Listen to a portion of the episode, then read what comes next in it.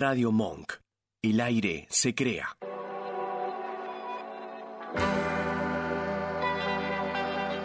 Hacemos Más Vale Magazine.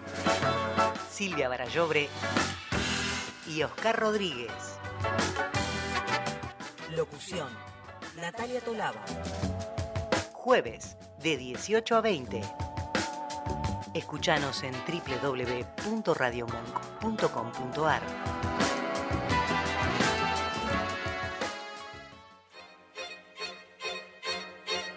Más Vale Magazine. Edición invierno. Muñecos de nieve, chocolates en la chimenea o anginas y moco. Contala como quieras.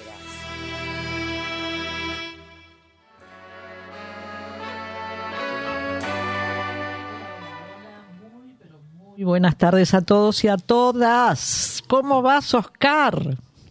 Buenas tardes, ¿cómo estás? Acá, ¿Cómo estás? Acá estoy, acá estoy. Como verás, mm, eh, pum para arriba. Sí, está muy, exaltada. ¿Qué pasó?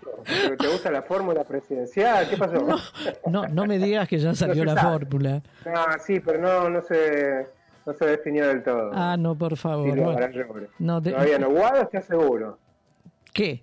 ¿Guado qué? Guado de Pedro, presidente, no se sabe. el- el- ¿Presidente? Ah, no, bueno. Sí, candidato, ¿no? No. Eh, falta el vicepresidente, pero en una conferencia de prensa No, no, recién no. Bueno, no. no contestó, no contestó quién iba a ser el compañero. Así que bueno. ¿Quién sí. no contestó? Pero bueno, él mismo habló de otras cosas. Conferencia de prensa improvisada, pero no, no dijo nada. No, no dijo quién fue su compañero. Ay, no, no, ¿Quién va a bueno? Oscar, no sé qué opinarás. Mansur, ¿eh? No sé, Eh, se habla de Mansur. Lo que a mí por lo menos Mansur no me gusta. ¿quién? De Pedro le falta Mansur, el candidato, el candidato no, el que es gobernador, el que fue gobernador de Tucumán. No me gusta. Eh, pero bueno, es algo que se consensuó, me imagino, pero todavía no está terminado de decir, de decidir nada. no, no, no, bueno. No, Ay, por el otro lado está Scioli con Tolosa Paz. no, no, no. O sea que Massa directamente lo tacharon, ¿va? Eh, aparentemente sí, hay que ver si no juega por afuera, pero bueno, no sé. La verdad que no manejo tanta información. Bueno, Pero no, bien, acá por lo menos está lindo. El, hablando, hablando del clima, ¿no? Porque el clima nacional está picante. claro, Pero el clima acá está benévolo, benévolo. Estuvo unos días fríos, pero ahora está bien. Bueno. ¿Allá cómo está? Acá hoy estuvo lindo, con solcito, ahora está todo nublado. Eh, bueno, ya, Ajá. prácti- ya prácticamente es de noche, ¿viste? Hoy es el día más Sí, corto claro. del año. Exacto. Sí, sí, sí. Hoy, em- ayer y hoy empieza el invierno, en realidad. Invierno, claro. Eh, pero Ujú. bueno, bien, bien, Oscar, bien. En ese sentido climático, En bien. ese sentido, el bien. resto Claro, hablemos. eso preguntar en qué lugar. Eh, lugar personal, sentimental, laboral, todo bien. En otros lugares no, en otros sentidos no. No, no, Pero, no, no. claro. Bueno, el país está absolutamente convulsionado, está Sí, todo patas para arriba. Bueno, tenemos mucho para Sí. compartir con todos ustedes, nuestros oyentes hoy, que desde luego el tema de toda esta pueblada jujeña, de toda esta movida en el norte de nuestro país es ineludible, Ajá. Oscar, así que vamos a hablar de ello, ¿no? Sí, sí, sí, arranquemos por ahí si te parece. Sí, sí, sí. Este, dale, arranca vos, Oscar. Bueno, yo lo, último que tengo ahora es este en la Pune, en la quebrada, cortaron las rutas eh, desde hoy, desde hoy, por lo menos ahí desde, perdón, desde el viernes pasado y ahora se incrementó mucho más. Hay fogatas, asambleas. Bueno, esto que estamos hablando de eh, gente que está protestando, compatriotas, están, no son bolivianos que vinieron de Bolivia, ni son de la, de la cámpora, ni son kirchneristas, ni son nada de las barbaridades que dijeron. No, no, pero perdón, Eh, Oscar. Digo, si sí. aún, si fueran algo de todo eso, ¿cuál es? Claro. ¿Cuál No, no, es? no hay ningún problema. Ningún problema. No, Claro, no porque- Pero lo que dijeron es que llevaron desde micro, con micros, desde, desde Buenos Aires hasta allá militantes. No, no es así, pero ni si fuera tampoco habría problemas. No, Porque claro, de lo que estamos hablando es otra cosa, no estamos hablando de la identificación política partidaria. Estamos hablando que se quieren quedar con el litio, sí, únicamente. El litio y el agua. ¿Te acuerdas que siempre hablamos, de hace unos años largos que venimos hablando del agua, sí. del agua potable? y de que está cambiando el clima y de que es difícil conseguir agua potable. Bueno, todo esto tiene un trasfondo que es económico. Siempre es económico. Siempre. Bueno, lo que pasa es que para la explotación del litio hace falta cantidades industriales de agua, ¿no? Claro, también, también Sí. hace falta mucha agua. Sí, Sí. en los salares este, se usa mucha agua para salares de litio, en realidad este, se usa mucho para la para la depuración. y lo que se está luchando desde hace rato es primero que eh, cuiden el medio ambiente, fundamental. Fundamental es cuidar el medio ambiente. Eh, por ende, a, los pueblos que viven en ese lugar, este, la, naturaleza, en fin, todo esto. Y lo otro, lo económico, que tiene que ver con trabajo para la gente y fuentes de, de- laburo, este, tiene que ver con esto. Una cosa es, lo, lo decimos varias veces en el programa, una cosa es sacar el litio y venderlo como polvo, el polvo blanco, y se lo vendés a una empresa que ya están trabajando en el lugar, son internacionales. Claro. Esa, esa empresa la lleva afuera, otra gente lo depura, otra gente lo transforma en baterías, otra gente, bueno, y nosotros terminamos como eh, pasa lo que pasaba en la colonia. Acá se vendían las vacas, se mal vendían, y en Europa nos vendían los zapatos. Cada zapato equivalía a 5 o 6 vacas, por ejemplo. toda esa mano de obra, claro, toda esa mano de obra no queda en el país. Esa mano de obra va a otro lado. Pero- Esta es la guerra. ¿Por qué? Porque estos gobiernos, como el de Morales, eh, lo que les interesa es sacar plata de donde sea, donde sea, no le importa no la naturaleza, los pueblos originales, de- o sea, originarios, quise decir. Es una, una guerra de todo el- de toda la Argentina, ¿eh? de todo, Eh, como decía una, una indígena. Oscar, excepto algunas honrosas excepciones en la historia de nuestro país, mayoritariamente los gobiernos y los diferentes gobiernos que ha habido en estos más de 200 años de vida que tiene nuestro país han privilegiado la actividad económica primaria. La Sí, primaria sí, sí. y no la industrialización de nada y no la puesta en valor con mano de obra claro. a Argentina a el producto, a la materia prima que este país tiene y tanta. Bueno, esto es histórico, Oscar. Si todavía hoy siguen diciendo que el campo, que pone, que siembra esto, siembra lo otro, siembra lo demás allá, y no hace nada prácticamente con lo que siembra, es la fuente más importante de riqueza de nuestro país. Lo siguen diciendo. Sí, de hecho es un ingreso muy grande de divisas que no viene, no se reparte, No. no, quiere pagar impuestos. Es más, hay otra cosa que es como la serpiente que se muerde la cola. Claro. Eh, hay sequía, se quejan por la sequía los productores agropecuarios y resulta que de- talan bosques, derriban eh, comunidades enteras para, para este, poner soja, trigo, lo que sea, y eso hace que cambie el clima y ellos mismos se, se tiran un, se pegan un tiro en el pie, digamos, y salen a pedir eh, por favor que, le- que le- que tengan conciencia de que son el campo, que levantan la Argentina, pero cuando hay que pedirle un peso, nada, no, Claro. no ponen nada. Pero esta economía primaria que a lo largo de la historia se ha privilegiado en nuestro país, sin, sin el, el poder eh, ponerla en valor con mano de obra argentina, sin industrias, Exacto. ¿qué, tra- ¿qué puestos de trabajo crea, me podés decir? No, nada, nada. Nada, No, no, prácticamente nada, muy poco. nada, o Muy poquísimo.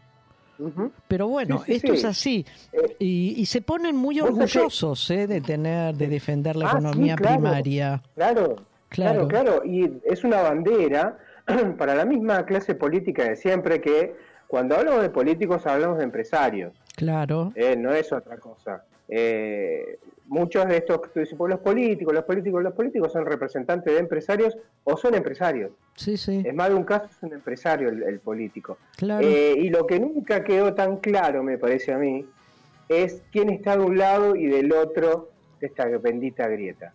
Yo digo bendita grieta porque no me quiero parecer a ellos, no nos parecemos nosotros a ellos.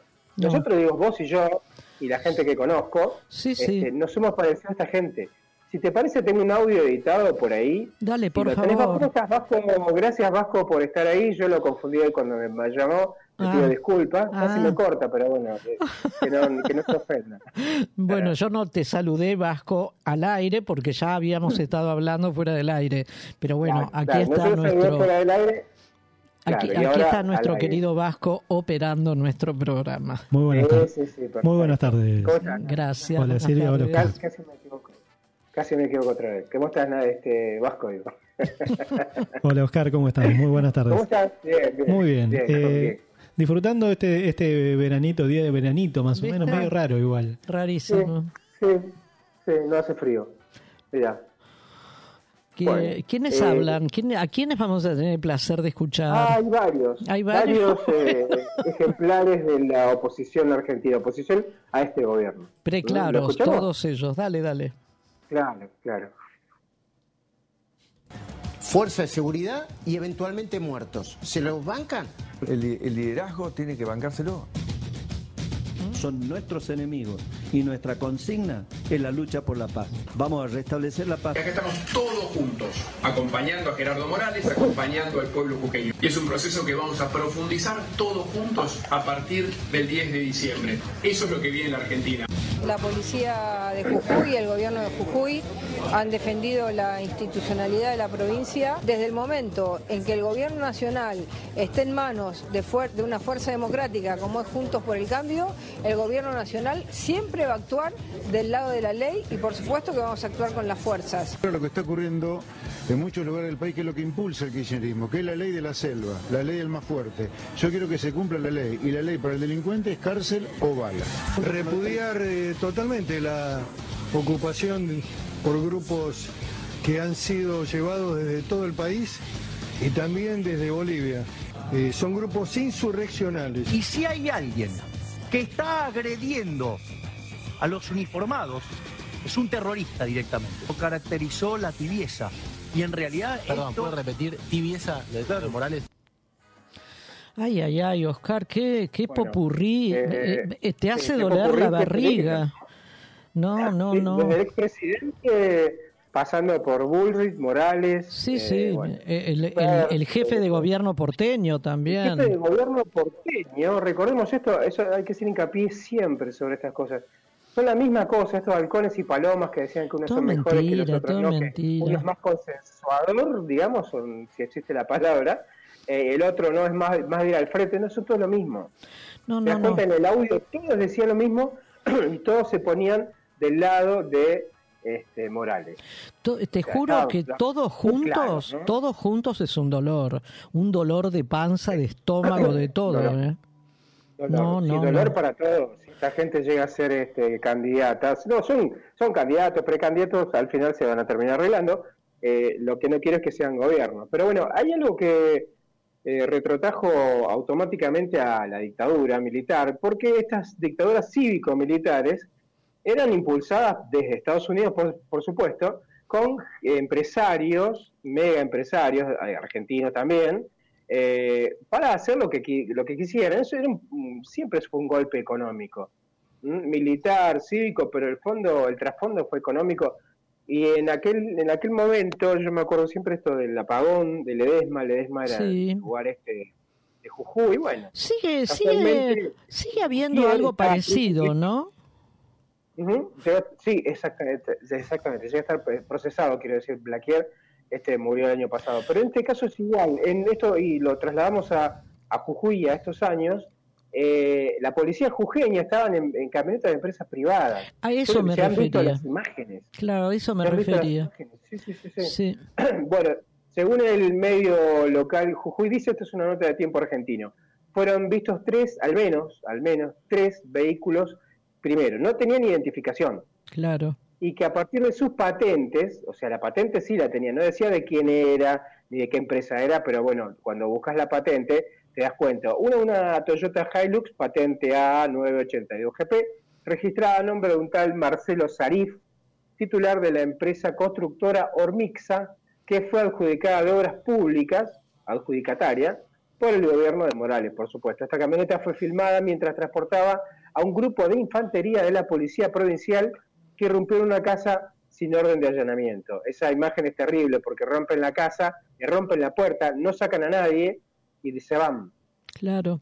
impunidad Eh, pero por eso, por eso te decía que han, este, esta, esta actualidad del norte de nuestro país recurre a los mismos, a la misma estrategia que en la época de la dictadura, es decir, recurrir a empresarios o empresas privadas que colaboren que Claro, colaboren claro. con la represión, con el secuestro. Bueno, en la época de la dictadura era muchísimo más grave todavía, ¿no es cierto? Era Bueno, con el secuestro, con la muerte, con la tortura, con todo. sí, sí, sí. Sí, eso pasó este, en el ingenio Ledesma. Claro. terminó la, empre- la empresa Ledesma, que fue Blaquier, la del azúcar, esa misma, Claro. este, le dio las camionetas y los camiones a la policía, no a la policía, sino a, la- a los militares de esa ejército. época para ir a, y hubo un apagón, aparte le apagó toda la ciudad.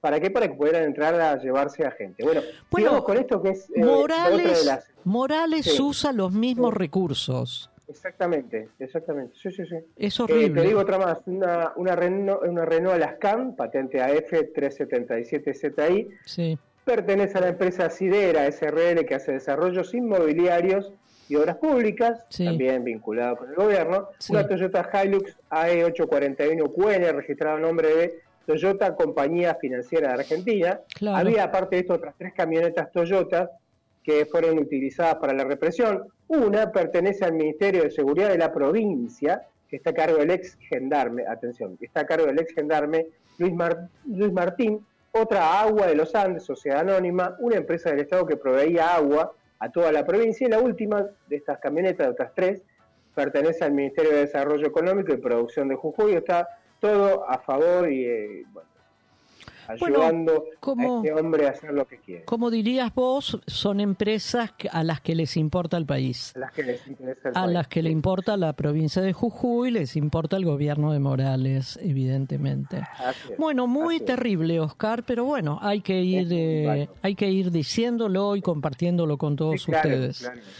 Bueno, vamos claro. a un Vamos hueveando. un- claro, claro. Este, distandamos un poquito. Dale. En Más Vale Magazine estamos hueveando. Estamos navegando en la web. Huevear, como navegar. Buen día, buen día. Por acá, menos 2 grados de térmica. Sin miedo a nada. Ahora todo es peligroso, todo es peligroso. Pienso, la vez pasada cuando me quebré, con un taquito de mierda, se me fue de costado el taco.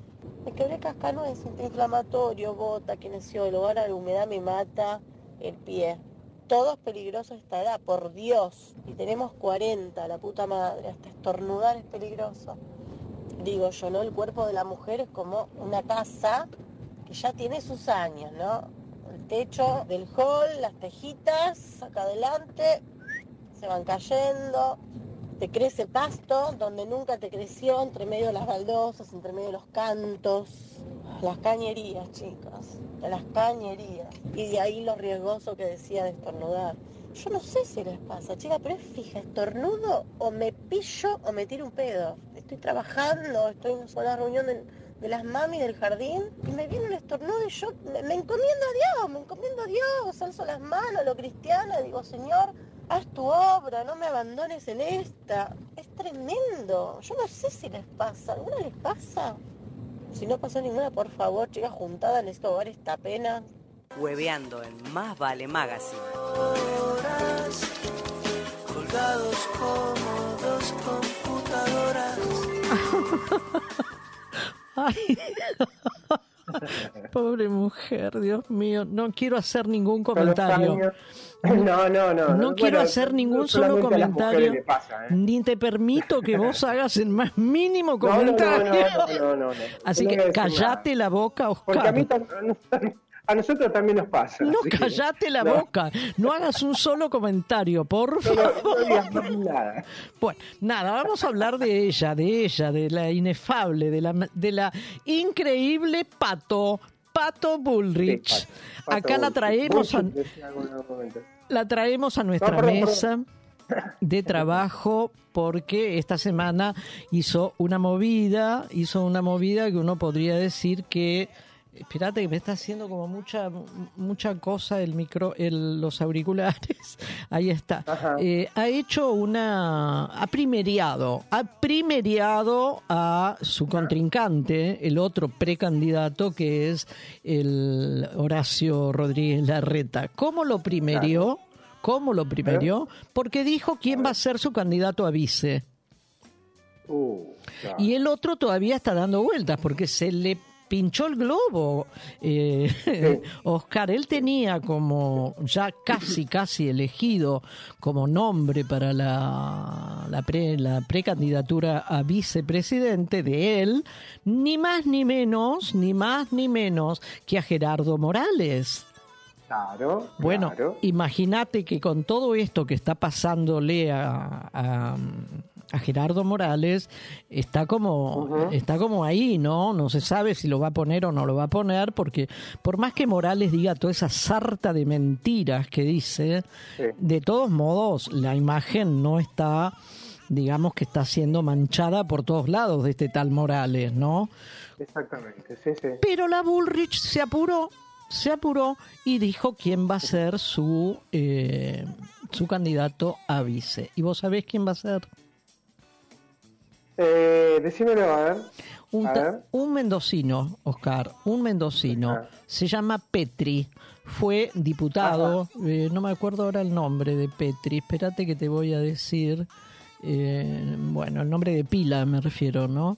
Eh, bueno, por acá lo debo tener en algún lado. Bueno, lo cierto es que es Petri, un exdiputado por la provincia de, de Mendoza, recién eh, participó hace una semana o, o menos, participó de la elección Paso en Mendoza, eh, su contrincante era Cornejo. eh, Luis. Petri. Petri, ¿cómo? Luis. Luis, Luis Petri, sí, gracias Vasco, Luis Petri.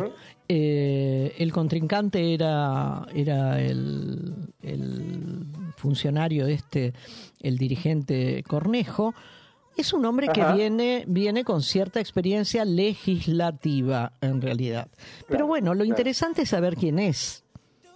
¿Quién es? Eh, ¿Quién es Luis siempre Petri? que saber a quién está votando uno, ¿no? Claro, bueno, yo no lo voy a votar ni por casualidad. No, Oscar. no, bueno, pero en general, digo que, no, yo tampoco, pero siempre hay que saber más o menos claro. a quién vamos a votar, ¿no? Claro, En claro. general, digo. Digo, esto lo decimos para todos los que nos están escuchando. Uno Sí, tiene que estar claro, informado, sea quien sea, obviamente, a quien vote cada uno de nosotros.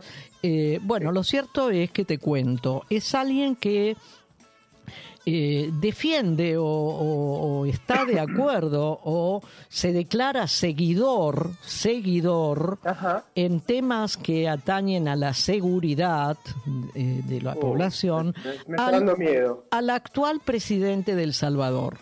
Un joven presidente, Ah, un joven presidente de creo 41 años que se llama Nayib Bukele. Na- sí, es eh, eh, descendiente de familia árabe, creo, o de alguno de los países de allí de cercano oriente, ¿no? Es el actual presidente de El Salvador, que es, eh, es un, un personaje en nuestra región eh, muy tristemente conocido porque tortura a las personas que detienen en realidad Eh, bueno es un es alguien de extrema derecha de extrema derecha Sí, Oscar. Claro, y claro. que como algún otro funcionario no solamente en este caso de, de El Salvador, sino también en nuestro caso, la mismísima Sí, señora supuesto. Pato, la mismísima señora Pato, han cambiado de bando sin pausa, Oscar, pero cambios radicales, ¿no? Como de, de la extrema izquierda a la extrema derecha. Este es el caso de, de Bukele. Él era o participaba de un frente de extrema, podríamos decir, de extrema izquierda, que era el Frente Farabundo Martí. Farabundo Martí claro, fue, un claro. fue un revolucionario de izquierda salvadoreño. Bueno, él formaba parte, del frente este farabundo Martí. Y ahora forma parte de la gran alianza nacional, que es el partido de la oposición total al farabundo Martí. Es de extrema derecha. Ahora vos decime cómo se hace esto. Completamente. No, bueno, dio la vuelta, viste, al... 180 grados. Y del otro lado. Exactamente. Sí, claro. Eh, vos sabés que, no sé si vas a decir algo más, pero este, este por lo menos se sabe. Este, este hombre con el pretexto de pelear contra la corrupción, la inseguridad, algo que escuchamos en toda Latinoamérica, bueno, en todo el mundo en general. La derecha siempre, viste, esgrime lo Está preocupada por la eh, seguridad, sí, sí. Claro, claro, y las maras son esas bandas delictivas que son asesinas, en fin, eso es muy peligroso. Pero no son todos maras. Eh, hay una cosa que los maras se identifican por el pelo corto, los tatuajes, la ropa, es una cuestión de cómo, qué, es lo que parece, porque llevaron a un montón de gente y decían investigaciones de periodísticas de allá que estas mismas malas, las verdaderas, las pesadas, que son asesinos pero también son narcotraficantes, de todo un poco, financiaron su campaña, financiaron su campaña electoral. Claro. ¿Te das cuenta cómo funciona todo esto? No, terrible. Por eso yo a veces me pregunto, ¿cómo se hace, no? ¿Cómo hizo este Nayib Bukele para pasar de este frente de Farabundo Martí, de izquierda, comunista se lo nombra también al frente, a pasar a esta alianza, a esta alianza de extrema derecha? En realidad. ¿Cómo se hace, no? ¿Qué, tenés en la cabeza para pasar de un lado al otro de esta manera? No. sé, no sé eh, qué es lo que tienen. Yo no sé si eh, es algo en la cabeza o es algo en los bolsillos. No, en los bolsillos me imagino. me imagino que es una cuestión de poder, no sé si económico, pero es un poder en el fondo. Pero bueno, esto, otra de las cosas que estamos, para que la gente por lo menos se ubique, eh, salió en todo el mundo la noticia de los maras, este, sentaditos casi desnudos uno atrás del otro, todos peladitos. Sí, sí. Eh, todo muy lindo, le construyó cárceles, algo de lo que la derecha vernácula también, hay que hacer más cárceles, hay que meter presa a todas. Bueno, eh, llegó un montón, eh, culpables e inocentes, están todos, eh, de lo que se dice es que están descalzos, no tienen buena ropa, no tienen buena comida. las visitas no tienen visitas, la defensa jurídica no existe tampoco. Eh, o sea, eh, eso y una dictadura es más o menos lo mismo. Porque no, yo creo que lo es. Sea culpable tiene derechos. Un culpable también tiene derechos. Yo creo que lo es. Yo creo que lo es, Oscar, una dictadura, o por lo menos es un gobierno despótico. Fue elegido. Apenas eh, las elecciones fueron en el año 19 y él ganó la elección presidencial. ¿eh? Bukele la ganó. Eh, pero más allá de hablar de Bukele, que es este sujeto de extrema derecha con un perfil decididamente conservador, vos sabés que ahora también me parece que está entrando como en una especie de, de así como de, de mística, te diría, porque ha llegado a decir que él es un instrumento de Dios. ¿Sí? Pero bueno, lo vamos a dejar de lado a Bukele, porque a Bukele lo trajimos aquí ahora para decir que Luis Petri está de acuerdo con Bukele. Claro, Claro, pero también hay, está bueno referenciar de qué está hablando, ¿no? Exactamente. está de acuerdo con fulano. ¿Y quién es fulano? Ah, es el presidente. Ah, ¿y qué más? Fulano es el presidente que hizo todo esto, exactamente. Fulano, al cual nos estamos refiriendo, tiene nombre y apellido, es el actual presidente de El Salvador, autoritario, despótico probablemente, llamado Nayib Bukele, que asumió la presidencia de este país en el año 2019 y que pasó, pasó sin pena ni gloria de formar parte del Frente Farabundo Martí a formar parte o llegar a la presidencia de la mano de la Gran Alianza Nacional, que es un partido de extrema derecha. Bueno, nuestro Luis Petri... ¿eh? Nuestro Luis eh, Petri está de acuerdo con esto.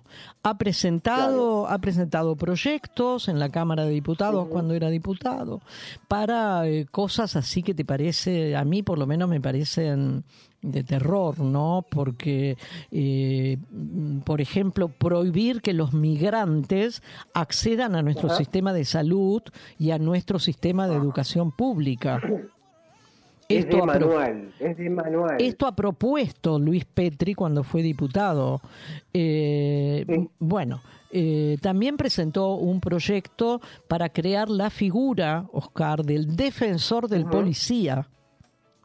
Claro. Defensor del policía, porque ellos defienden a carta cabal, defienden a las fuerzas, a las fuerzas uniformadas. claro.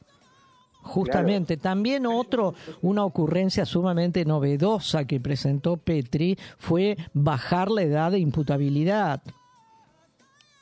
Es una novedad Claro, esto. bueno, Son, son todo de manual. Es una Es novedad, increíble. claro, es una originalidad de Petri. Bueno, este es Petri, que es el que va a acompañar en esta, en esta jornada, digamos, de las PASO, va a acompañar a la precandidatura de Patricia Bullrich como precandidato de eh, para ser vicepresidente de ella. Una vergüenza en Es nuestra resumen. Bukele, ¿no? Patricia Bullrich es nuestra Bukele, digamos. Eh, algo así, algo así. Bueno, vamos a escuchamos, ¿te parece? Vamos un tema, dale. un Sí, tema sí, sí. musical y pasamos a otra cosa porque a mí Pato Bullrich siempre me, me, me, me, me, me, me- me altera. bueno, ahí lo tenemos al Vasco que se está sonriendo y nos va a poner la música. Dale.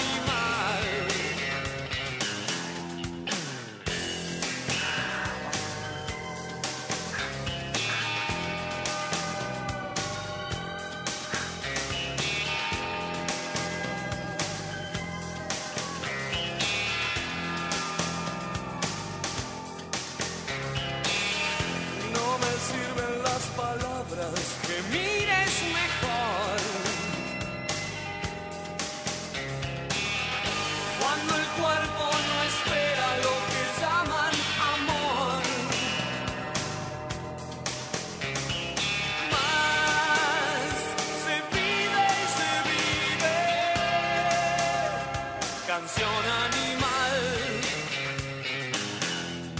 Canción animal.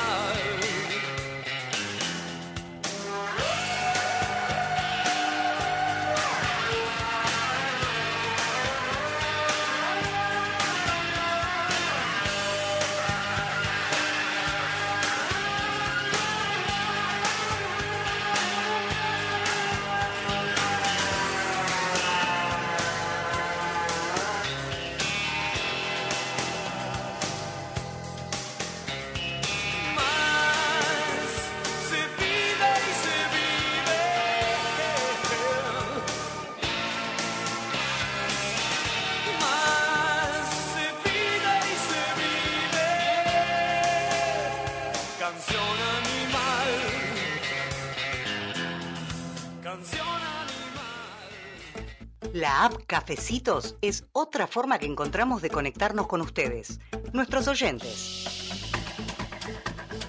Si nos invitan con uno o más cafecitos virtuales, nos están ayudando a sostener nuestro programa de radio Más Vale Magazine. Como novedad, les proponemos una publicidad a cambio de 5 cafecitos. Sería una mención por hora de tu producto o servicio. Consultanos por otras formas de publicitar. Entren a la aplicación y listo. Es muy fácil. Gracias. Silvia y Oscar.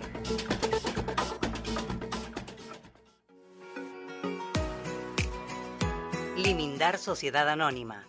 Es una empresa argentina que opera desde 1982, dedicada a la fabricación y comercialización de lubricantes especiales y productos químicos para industrias y elabora para terceros productos químicos para el mantenimiento de piscinas, desarrollo de nuevos productos de acuerdo a las especificaciones del cliente, sustitución de importaciones, asistencia técnica pre y postventa. Limindar Sociedad Anónima. Planta industrial y laboratorio, Camino General Belgrano 2041, esquina Bonorino, Lanús Este, Buenos Aires. Para más información ingresar en www.limindar.com.ar.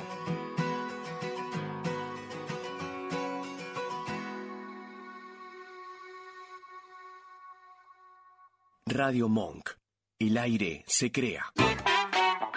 En 7030 buscamos mostrarte lo emergente, lo que no se conoce. Bandas en vivo, deportes para boludes, bizarreadas de internet, música del mundo, filosofía aplicada a lo cotidiano, astrología. Todo esto y más en dos horas de contenido palo y palo. Sábados de 20 a 22 en Radio Monk. Arranca la semana con el mejor antilunes, de 18 a 19. Risas, juegos y un montón de locura en todo un tema. Conectados. Un programa ideal para tu vuelta a casa. Un magazine con actualidad, entrevistas, humor y muy buena música. Conectados con vos y con todos. Tus lunes son diferentes, de 19 a 20 horas, en Radio Monk. El sol siempre está. Un programa de actualidad que pone sobre las cartas la Al pan, mesa. pan, al vino, vino. Para que te puedas tomar todo con soda y no dejar de estar informado. Los sábados de 18 a 19 en Radio Monk. Cine, teatro, series, entrevistas y opinión sin pauta con un twist indie y pop. Anticrítica. Martinelli al gobierno, soberano al poder. Nuestra fórmula ganadora dice lo que los demás piensan. Votanos todos los viernes de 16 a 18 horas. Escuchanos en www.radiomonk.com.ar o descargate nuestra app, disponible en Play Store como Radio Monk.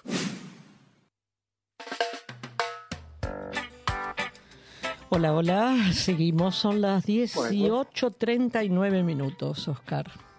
Perfecto. Eh, vamos a seguir con algo que tiene que ver con nuestra historia. Dale. Eh, y cuando hablan del peronismo y de la violencia, que yo recordemos siempre los bombardeos, eh, la revolución fusiladora que le decían, que no le decían así, en realidad era la revolución libertadora, Sí. que derroca ya por el 55 a Perón, ¿no? Hubo bombardeos. Esto tiene, una- tiene que ver con una nota que extraje de página 12, una bomba en La Pampa, una nota de Gustavo Veiga, Una bomba. en página. Una bomba, una bomba, porque eh, es muy raro esto. En La Pampa fue el único punto del país donde el movimiento, este movimiento antisurreccional, o sea, eh, antisurreccional, los que estaban del lado del Perón, recordemos que Valle era un militar que estaba a favor del peronismo. A, Sí. Perón este, lo sacan, lo bombardean la Plaza de Mayo, una- un desastre. Este, murió gente, gente torturada, eh, y lo que fusilada también, por supuesto. En la capital federal, la luz y los basurales de José León Suárez, recordemos. Sí. Ahí mataron, hubo miramientos, los asesinaron. Este, este- estuvo Rojas y Arambudo en esa época. Otros aviones de la aeronáutica, miren, se fueron hasta La Pampa, un 10 de junio del 56, al otro año, a silenciar la Radio Nacional de Santa Rosa, donde había un militante peronista, Dante Prasilio, que había leído la proclama del general Valle, el que estaba en contra de esta gente. Sí. El edificio de bueno, estaba operando, todavía sigue operando esta radio. ¿Qué pasó con esto? Tiraron una bomba Sí. para destruir, no importa si había civiles, si estaba, no, no estaba copada, no había este, gente armada, no, tiraron una bomba. La bomba explotó. eh, y la nota interesante de esto es que eh, la radio se quedó con la bomba. Alguien la llevó, mira, cayó cerca de la LRA3 Radio Nacional, la filial local, y su onda expansiva se disipó cuando traspasó un arenal, hizo que no matara a nadie. La encontraron tres pibes y a duras penas se la llevaron para esconderla en un sótano. Estamos hablando del 56 hasta el 90. No pensaban que era una amenaza, por supuesto ya había explotado. El destinatario original del ataque era este, los peronistas que se habían levantado contra la revolución fusiladora, como la renombró Rodolfo Walsh. Habían copado la emisora, leído proclamas del general Juan José Valle y los aviones Catalina y Abro Lincoln eh, tenían la misión de silenciarlo. El silenciarlo es tirar una bomba directamente. La bomba volvió después de muchos años a la radio y quedó. Quedó como un dato de, la, de esa época. Eh, los que tenían la bomba vinieron a verme y a simple vista parecía una de las que vemos en las películas de la Segunda Guerra Mundial. Cuenta García, uno de los que trabajaban en la radio, de, hoy de 71 años, desde eh, el campo donde vive un compañero, bueno, en la, localidad de Pampeana. Yo tampoco sabía qué hacer con ella, confiesa después, uno de los que la tuvo. Claro. Eh, uno de los militantes tenía cuatro años, con otros chicos que se la llevaron a la casa. Ah. En fin, volvió volvió. Volvió a la radio, mucha gente sabía de la bomba. Los empleados del estudio la llevaron para usar como para poner papeles adentro. Pero recordemos como una garrafa enorme. Yo, yo te, iba, te, iba, a preguntar eso. Yo nunca en mi vida vi una bomba. ¿Cómo es una bomba de grande? como una garrafa esta de gas, pero mucho más grande. Hay de todos de todos tamaños, ¿no? Este, así que bueno, esto fue una bomba enorme también. La llevaron, la tenían ahí, ahora la tiene, está dentro de la radio como muestra de lo, a lo que puede llegar el ser humano, ¿no? Sí, a lo que, a lo que llegó, a lo que llegó. Sí. Porque esto no es que... claro, lo, a lo que llegó concretamente, ¿no? Qué barbaridad, bueno. O sea, ¿la tienen ahí como un cesto? La tienen en la radio, claro. No, no, la tienen como, no, la, la muestran. Ah, como un objeto de museo, claro, digamos. Como un objeto, claro, de museo. Ah, mira. Este, es parte de lo que es la historia, ¿no? nuestra historia, ¿no? Bueno, si llegas a poner una foto, yo me gustaría verla. A ver, porque te juro, nunca en mi vida vi una bomba yo, francamente, nada más que en las ah, películas. No, hay un montón. Bueno, busco, busco esta puntual. Dale. Esta puntual y ya la, la, posteo. Bueno, bueno, bueno. Eh, ¿Separamos esto y seguimos con otra cosa? Dale. Dale. Por favor.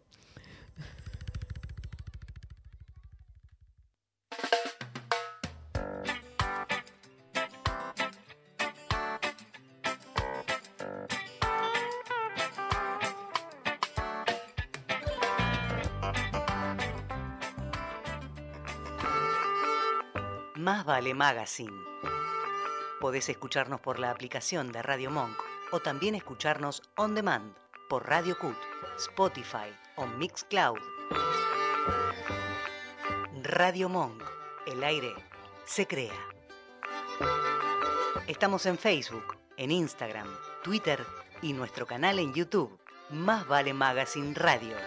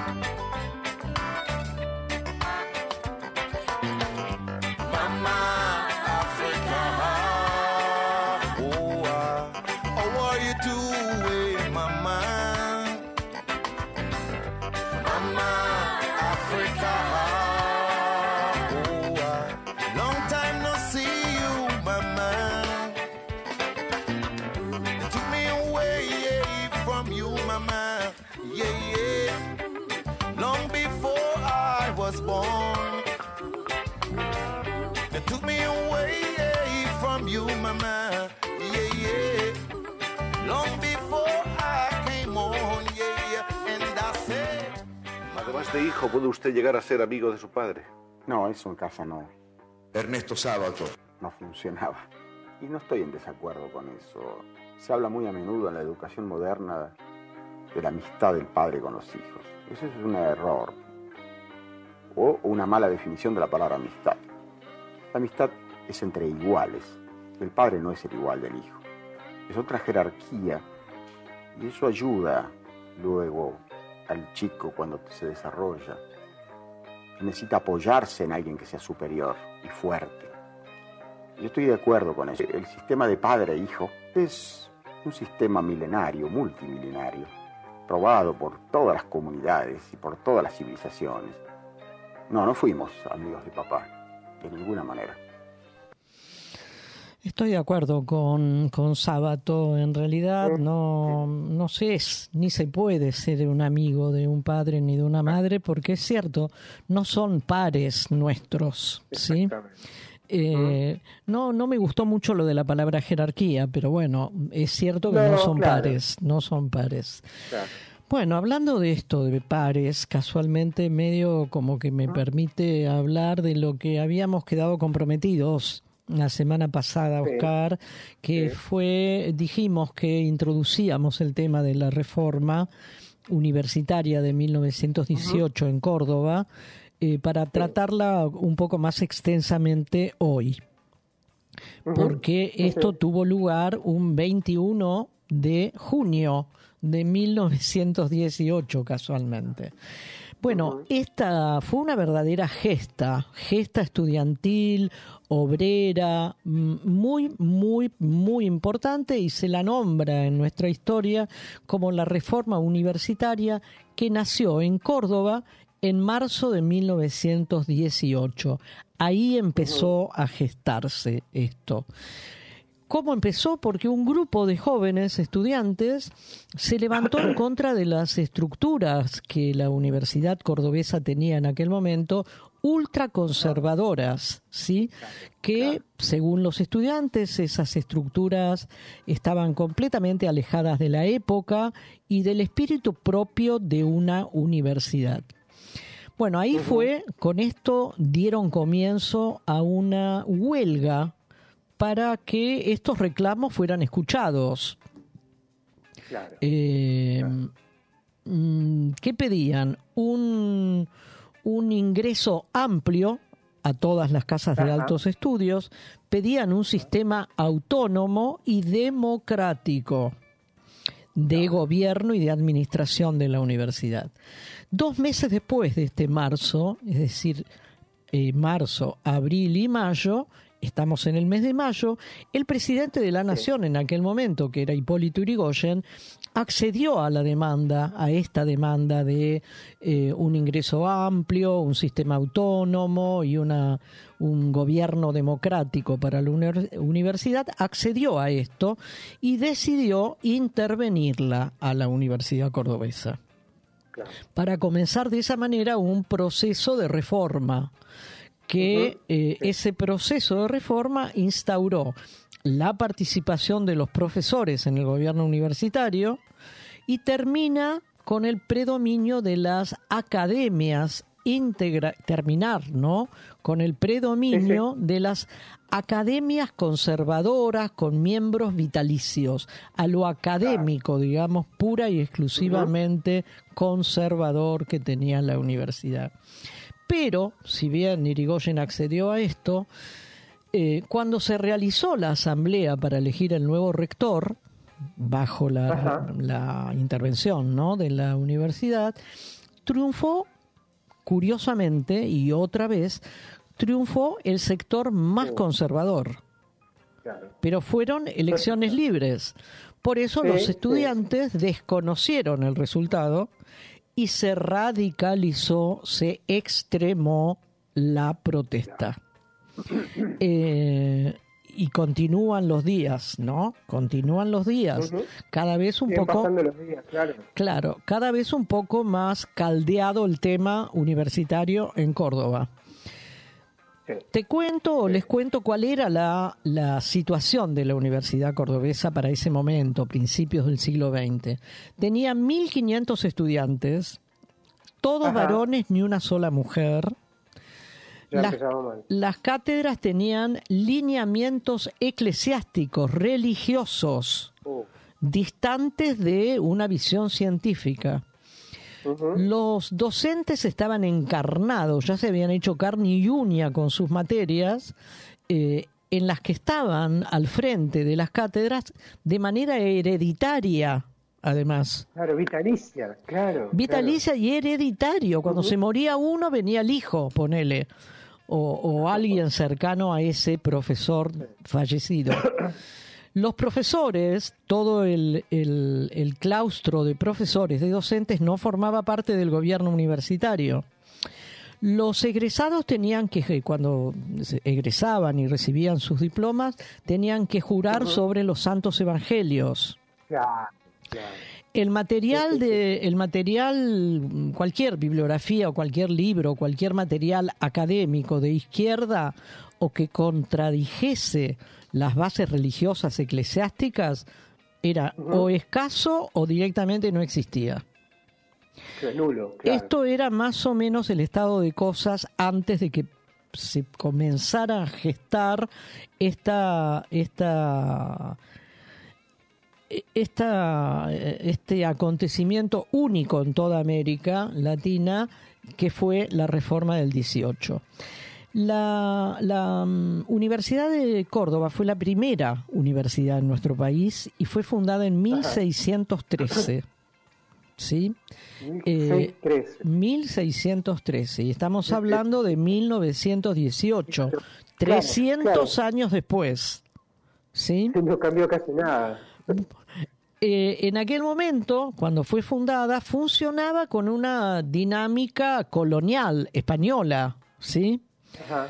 Pero en pleno siglo XX, las ideas, por ejemplo, como un- una, una pauta ¿no? que nos da, nos muestra cómo era la enseñanza y cuál- cuáles eran las estructuras académicas en aquel entonces. Las ideas de Darwin sobre la evolución Claro, eran claro. consideradas heréticas, sacrílegas.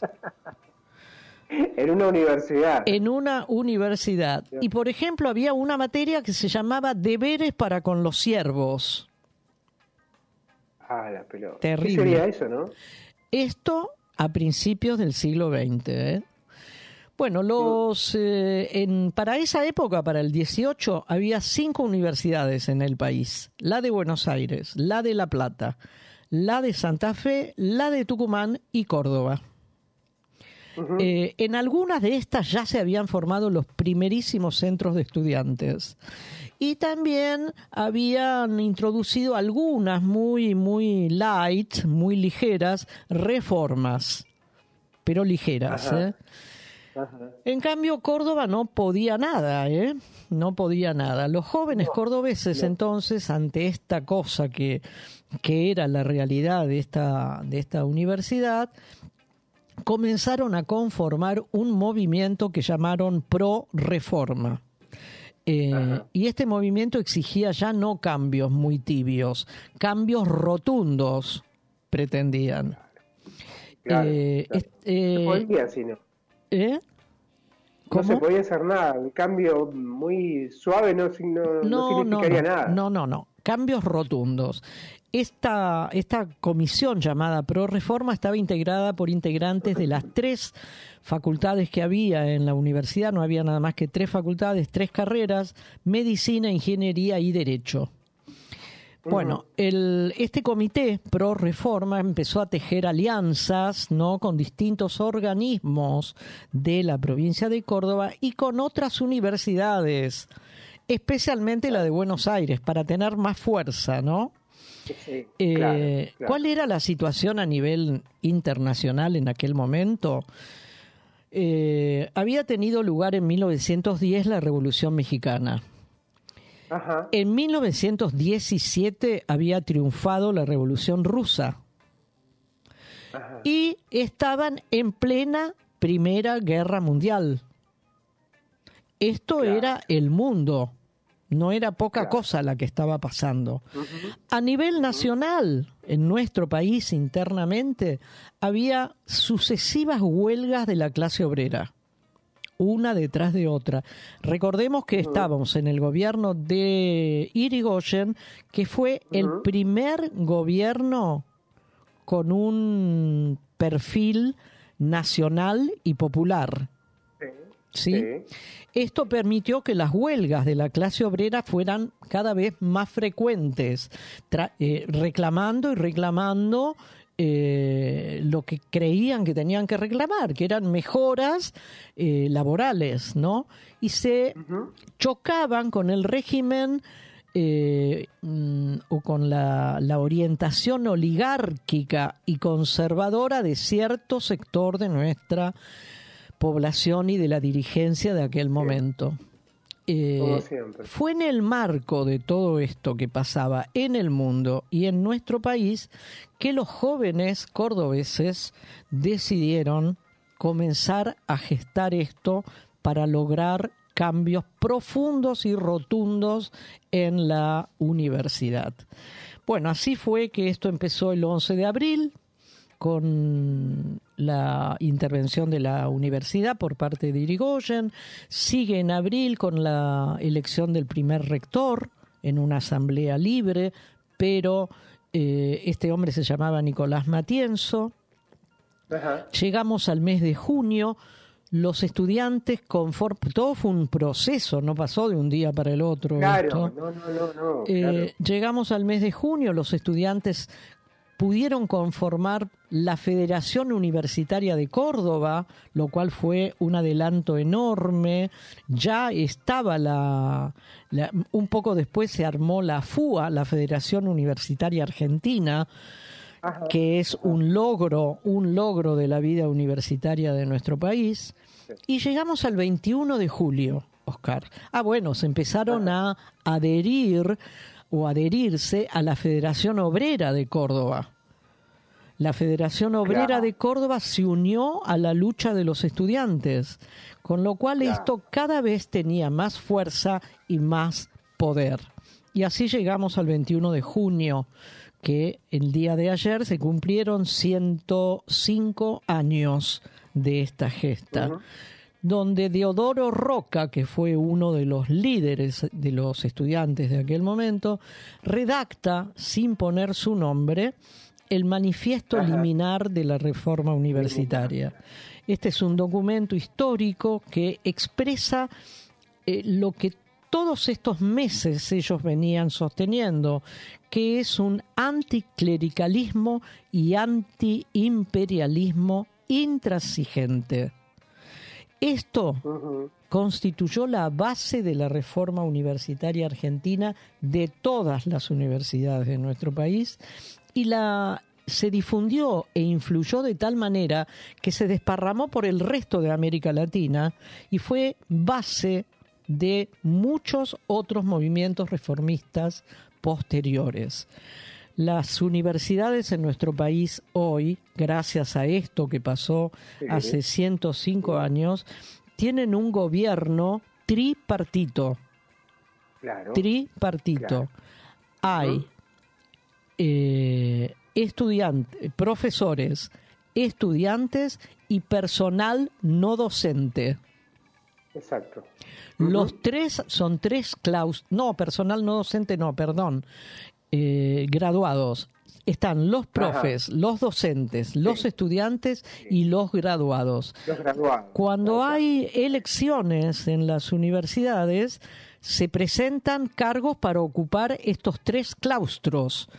La de docentes, el de alumnos y el de graduados.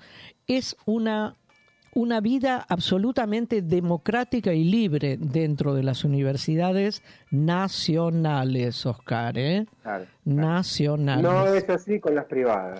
Supongo que no, supongo que no, no lo No. sé. Podríamos averiguarlo para un próximo programa. Dale. Pero esto es en las universidades públicas nacionales. Bueno, eh, un aplauso para estos jóvenes, francamente, porque estamos sí. hablando de jóvenes de hace 105 años y consiguieron que las universidades sean y funcionen como funcionan hoy. Como funcionan Sí. hoy, 105 años después. Bueno, hasta acá.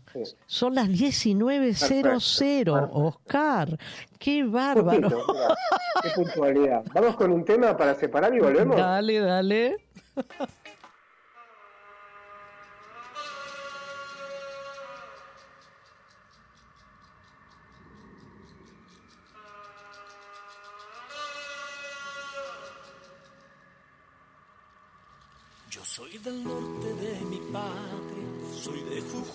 Mucha honra. Pueblo que ayer dejó sus casas. Para que hoy nadie nos corra. Soy el silencio de la puna. Voy pastoreando mi majada. Con la ciénaga y la luna. A mis ovejas y mi alma. Yo soy de aquí, de donde nací. Y ande también quiero morir. Jujeño soy de corazón.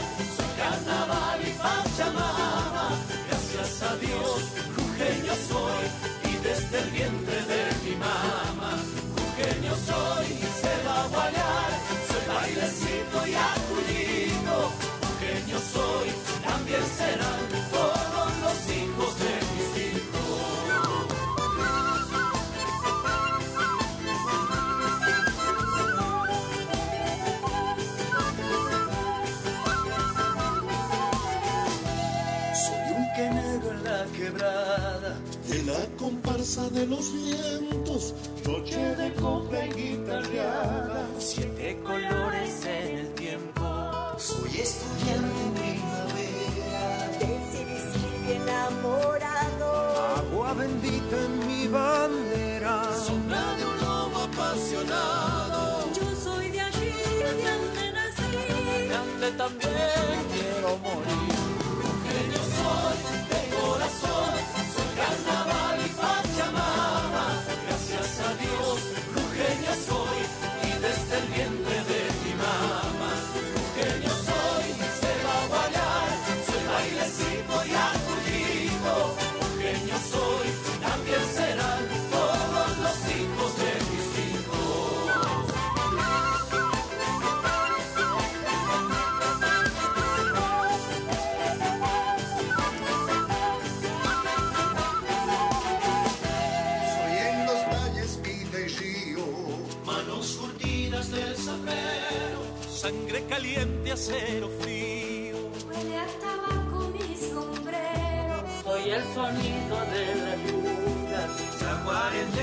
Las montañas. Verde misterio de la lluvia.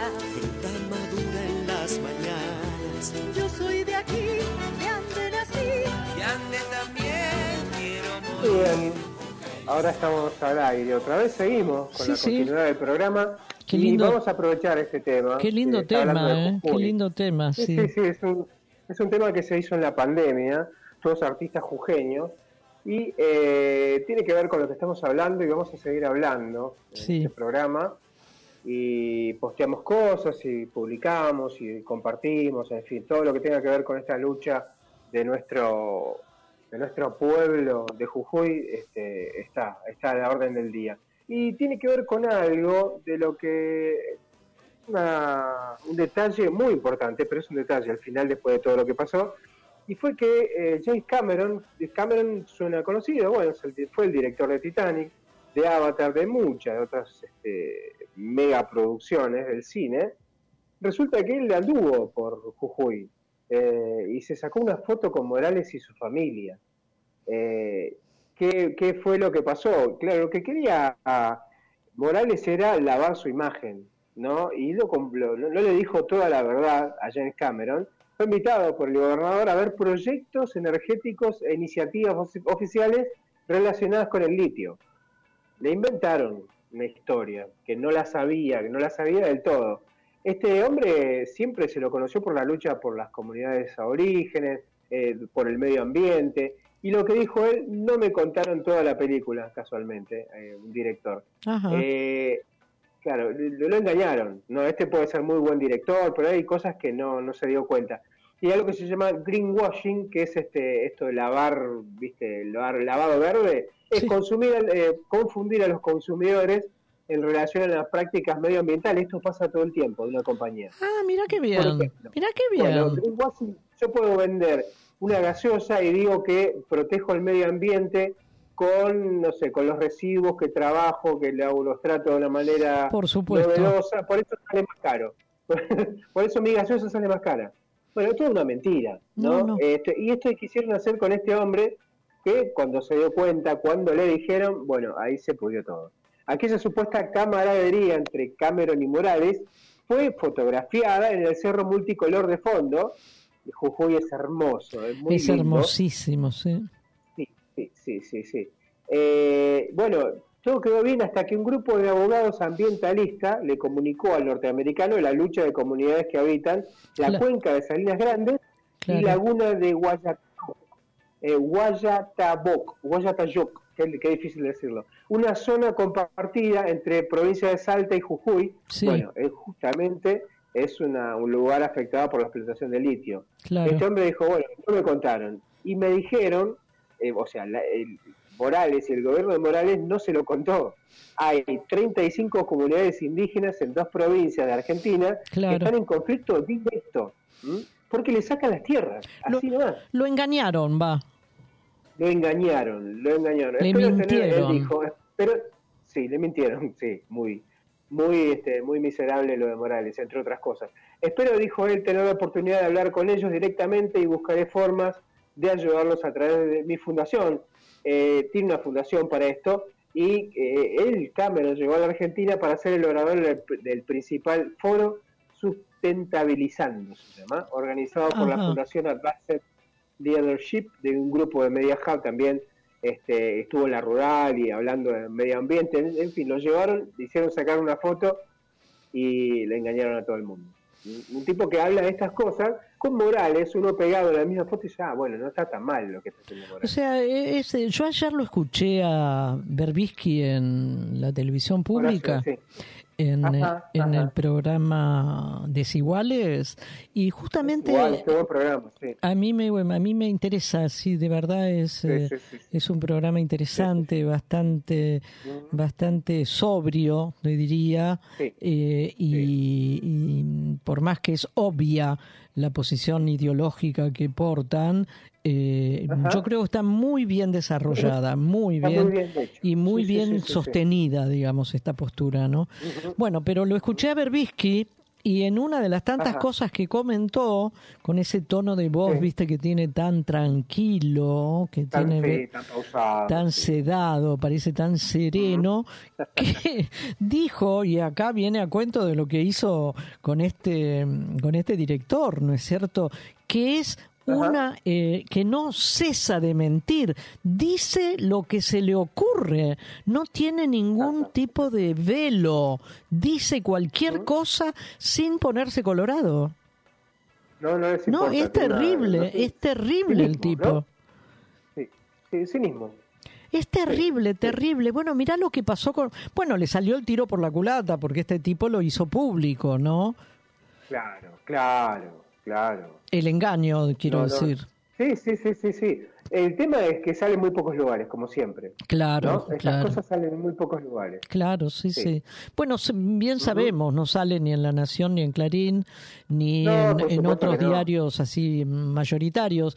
Yo suelo a la mañana, creo que lo comenté varias veces a todos ustedes, suelo pasar en, en la compu o en la tablet, suelo pasar por la lectura de los titulares de tres o cuatro diarios, entre ellos Página Ajá. 12, Infobae, La Nación, Clarín, no porque no puedo, Eh, La Nación, La Nación, no puedo, no explico por qué, pero no puedo, y menos tan temprano. Eh, Claro, eh, hace mal. muy mal. La Nación, Claro. página 12, eh, Infobae, Tiempo Argentino y el Destape, ponele. Pero es, Claro, es, claro. es absolutamente de cajón que La Nación e Infobae, Infobae no tanto, pero La Nación no dice una palabra de No, infinidad de temas. no.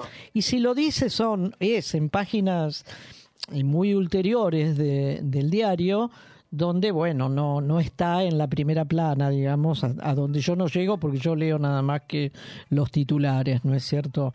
No, no, es fatal, fatal. El tema de los medios también es otro temazo para hablar algún día, un Oscar. temazo, es un temazo, sí, Sí. sí, es un temazo y hay tanta tanta gente que dice cualquier cosa desde un pedestal de una supuesta eh, no, no, no, no, no, no sé ni decirlo, esta independencia periodística, No, no, sí, eh, sí, sí. imparcialidad, Sí, mentira. Objetividad, sí, sí, una cosa imposible, imposible. no. No, no, bueno. Eh, bien por James Cameron, ¿eh? Bien. Eh, está muy bien, está muy bien. Vamos al Bueno, separador. vamos a un separador. Eh, exactamente, exactamente. No nos queremos acostumbrar a tener a que, ver a personas mayores como Tomás, que nos acompaña hoy, apretando los dientes o con un nudo en la garganta solo porque haya una serie de miserables que han decidido hacer negocio con sus cuidados. Desde luego, a mí lo que me resulta difícil es pensar que usted es un educador social. Porque, mire, en diez minutos nos ha insultado en dos ocasiones. Nos ha llamado miserables y ultras. Dice la consejera que no soy una persona educada. Yo creo que sí, señora consejera. Lo que pasa es que me han educado en valores distintos. Me educaron que, por ejemplo, hay que cuidar y proteger a la gente mayor. Y ustedes les han educado en que cuando una persona mayor protesta por las condiciones lamentables en las que está en una residencia, lo que hacen es amenazarle para que se vaya a una residencia privada. Hemos tenido una educación distinta, de lo cual yo estoy bastante contento. Ay, ay, ay, ¿eh? Mira vos los dos españoles. ¿Cómo se quedan con el detalle, no? De la supuesta. Esto, este, también es de, de cajón de Manuel. ¿Por qué? Porque a lo que van es a la forma de decir las cosas, no lo que está diciendo. No, no, no, claro. Sí, ¿Entendés? sí. A la Es forma y no al fondo. Se queja por la forma que lo dijo, cuando está diciendo una, una verdad que, que es casi irrefutable. Sí, sí. Sí, tal cual. Bueno, eh, sigamos con Jujuy, como les comentamos Dale, al comienzo, que es un tema ineludible, desde luego, porque hace semanas que todo esto sucede, ¿sí? Eh, eh, hace más de dos o tres semanas ¿no? que comenzaron todas estas movilizaciones diferentes en la preciosísima provincia de Jujuy. ¿no?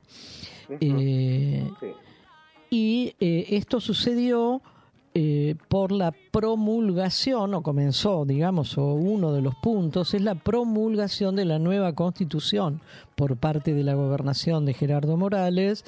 eh, y hace un- unos días, no sé, una semana o algo por el estilo, no mucho más que eso, eh, así, de, mm, de, de- de buenazo que es, digamos, o del haber dado marcha atrás, así lo quiso o pretendió hacerlo aparecer, a esta postura Ajá. tan intransigente que venía teniendo Morales para con los manifestantes, dio por, por desaparecidos dos artículos de la Constitución.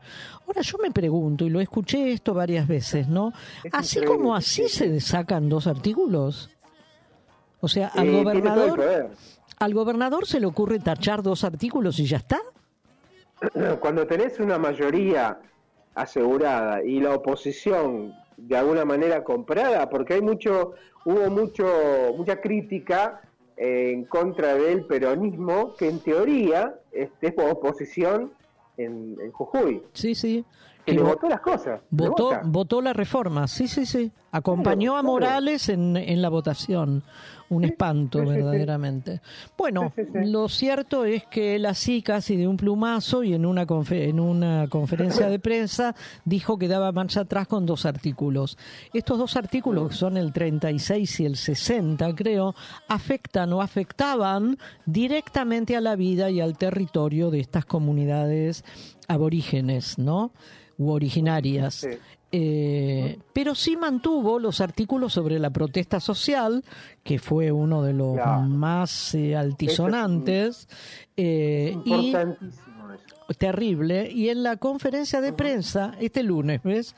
Pasó, acá lo tengo. Mencionó que cada persona, cada persona que participó en la protesta, escuchá esto porque es para reírse o no, pero por lo menos es para abrir muy grande la boca y los ojos. Cada uno, cada uno de los que participaron en las protestas deberán pagar una multa de un millón y medio de pesos. ¿De dónde? O sea, sí, no, es una locura. No, no me digas que no es, no es el colmo, No, es el colmo de la estupidez. Locura. Es decir, está garantizado el derecho a protestar, pero hay que ser millonario para hacerlo. Claro, se ve que Claro, los miembros... vio, vio negocio, me parece, ¿no? Claro. Una reta recargada. Pero decime quiénes, quiénes de estos miembros de las comunidades originarias pueden pagar esto. O van a decidir si pagarlo, nadie, nadie. No, no, pero imagínate esto, imagínate esto. Imagínate una empresa privada que está protestando, por decirlo de alguna manera, No. porque no llegan a protestar, no le van a sacar nada, es más, No. le van a poner los medios y le van a darle todo lo que necesitan para que sigan adelante invirtiendo en nuestro país. Cuando están, está, está todo el país hablando, o por lo menos los medios que están en contra de esto, hablando de que son mayormente las comunidades originarias de la provincia de Jujuy quienes están manifestando por defender sus tierras y la explotación del litio y el tema del agua, así como los docentes que tienen un sueldo básico de 35 mil pesos, 35 mil pesos, ¿a quién se le 35.000 puede ocurrir imponer una multa de un millón y medio? Bueno, desde diferentes comunidades de estas de los pueblos originarios solicitan que se intensifiquen los cortes de ruta, porque comenzaron los cortes de ruta. Y más o menos el cronograma, hoy es 22, ¿cierto? De junio. Vamos a recorrer mm, lo más brevemente posible un cronograma de los acontecimientos desde el 5 de junio, hace 17 días, ¿sí? Eh, en la provincia eh, jujeña hubo un Congreso Provincial de la Asociación de los Educadores Provinciales y convocó a un paro docente en toda la provincia para el nivel inicial, o sea, antes del primario y el primario, en rechazo a un magro aumento del 10% para el mes de mayo. Esto fue el 5. El 9 de junio se hizo una multitudinaria marcha de antorcha que la convocaron los gremios docentes también, ¿no? Ahí se unieron otros, los empleados municipales, policías retirados, trabajadores feriantes, ¿sí? Ese mismo día, que fue el 9 de junio, a través de un decreto, Morales fue el decreto este que modifica el código, un artículo del código contravencional, por el cual aumenta las sanciones a cualquiera que participe en movilizaciones, ¿sí? Este decreto que fue el que después tuvo que derogar. El 14 de junio y 15 con un bajo una un cántico, una cancioncita bajo la reforma arriba los huipa, las huipalas, las huipalas son las banderas de las comunidades originarias. Estas comunidades comenzaron una enorme y larguísima caminata denominada Tercer Malón para la Paz hacia la capital, hacia la ciudad de Jujuy. El 15 de junio pasaron 10 días eh, desde que empezó la primera situación. El 15 de junio a la noche se aprobó la reforma constitucional. Y esto fue la gota que rebalsó el vaso. Totalmente vaso de la bronca, ¿no? Al día siguiente, que fue el viernes 16, el viernes anterior a- al de mañana, llegó ese malón de La Paz, llegó a la ciudad, a la capital. Y de ahí, y ahí, después de ocho años, sin haber hecho ninguna medida de fuerza, ocho años, los ocho años del gobierno de Morales, ¿eh? sin medidas de fuerza, miles de personas inundaron la ciudad de Jujuy y esto le voló la boina a Morales, ¿sí? Claro, claro, le, voló, le voló la peluca, decididamente. El sábado pasado, el sábado 17, empezaron los cortes de rutas en varios puntos de la ruta 9, que es la ruta, eh, la panamericana, digamos, ¿no? Que llega hasta Bolivia. Llega hasta la Quiaca y cruza del otro lado de la Quiaca a, a, mm, Bolivia.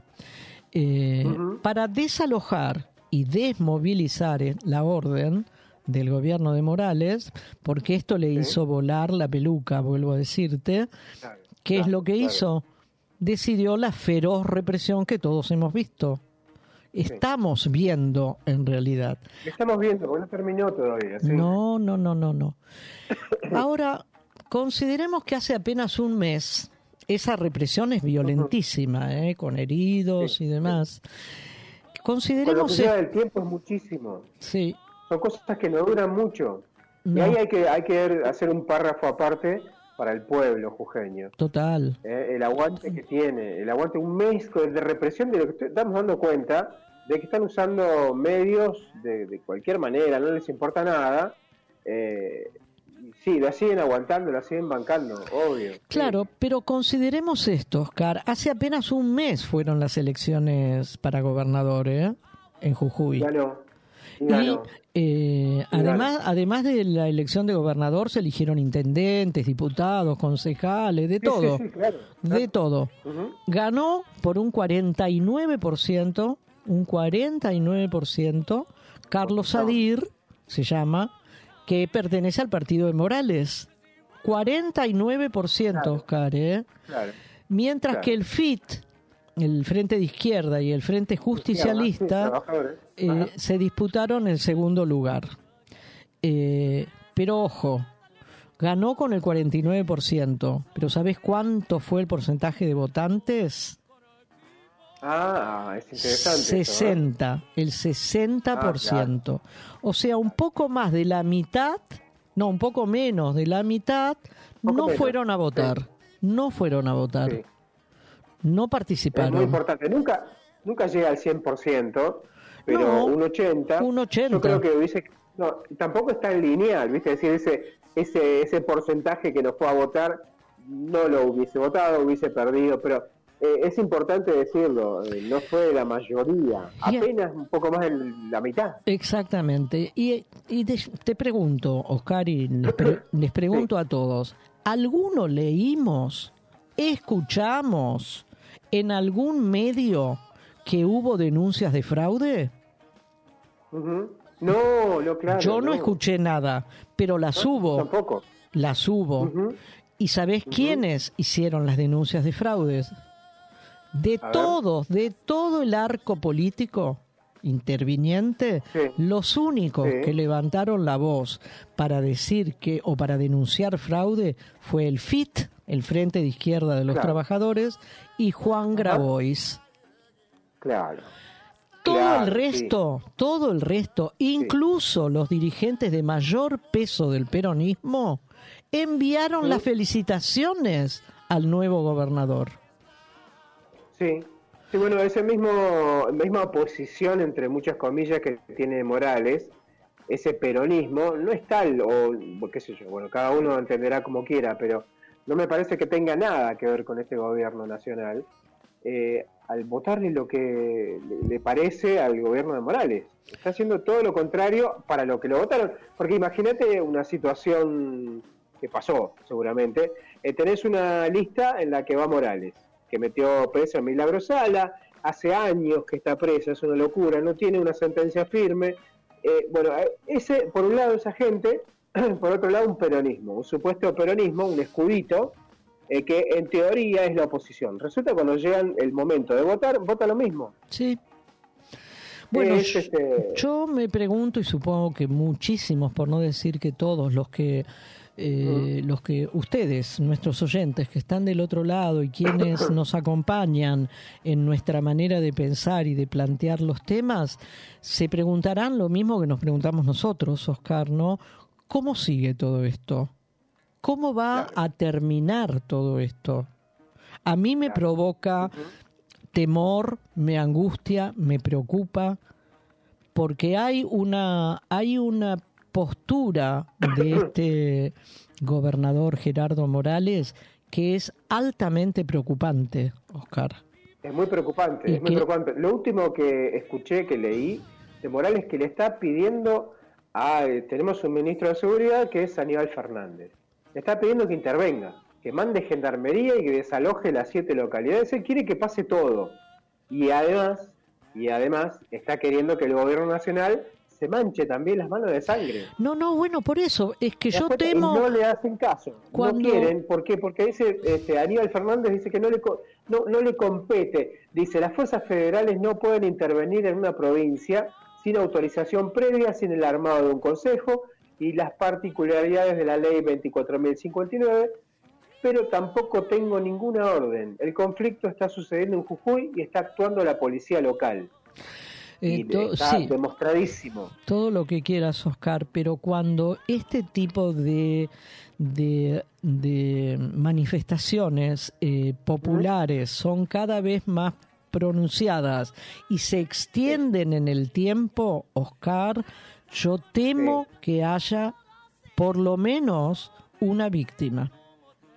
Sí, que sí, claro. que todavía claro, no la hubo. entiendo- Todavía no, la hubo. La están Todavía buscando. víctima fatal, no, no, no. Yo el creo- tema es que el- yo hasta- hasta dónde, hasta dónde el gobierno nacional puede quedarse de brazos cruzados, porque eso de tuitear y hacer una conferencia de prensa y vamos a ver, hay que actuar ya, porque estas cosas, como te decís vos, son muy graves y no puede esperar mucho tiempo, no puede esperar días a ver qué No, hace bueno, legalmente. estamos, estamos en tres semanas, Oscar, ya.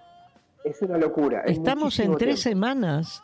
Es, se está extendiendo mucho y se está eh, se está agravando y se está agravando como claro se está como poniendo más más eh, más delicado todo esto y hay cada vez más enojo Oscar Ujú. hay Y, cada claro, más violencia. bueno bueno, Claro. vamos a escuchar un tema musical Oscar Vamos a un tema, dale dale, dale, dale, y volvemos.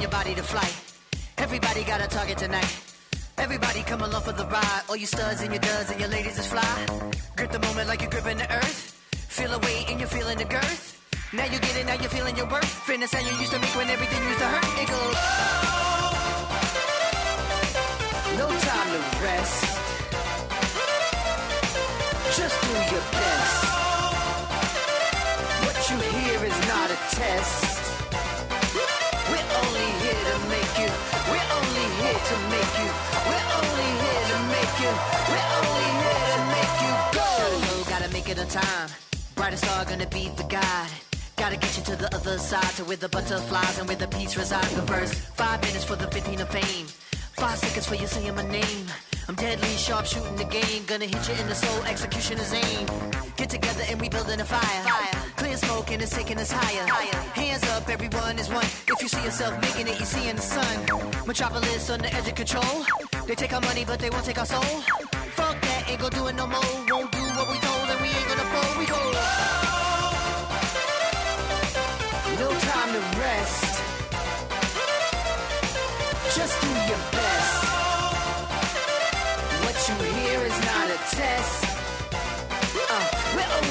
To make you.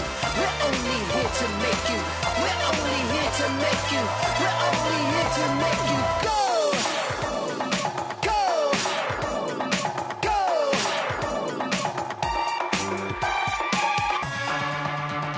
Can't think. Can't sleep.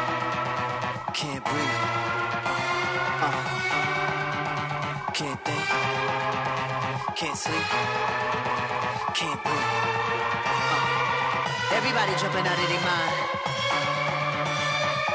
Everybody going out of their skins. Everybody jumping out of their mind.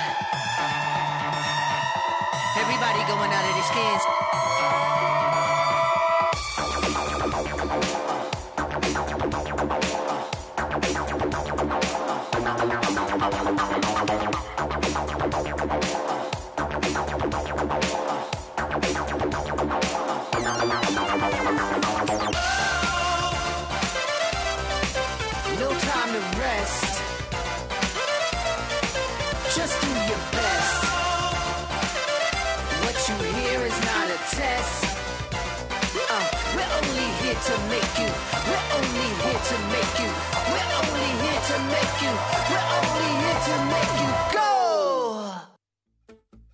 La app Cafecitos es otra forma que encontramos de conectarnos con ustedes, nuestros oyentes.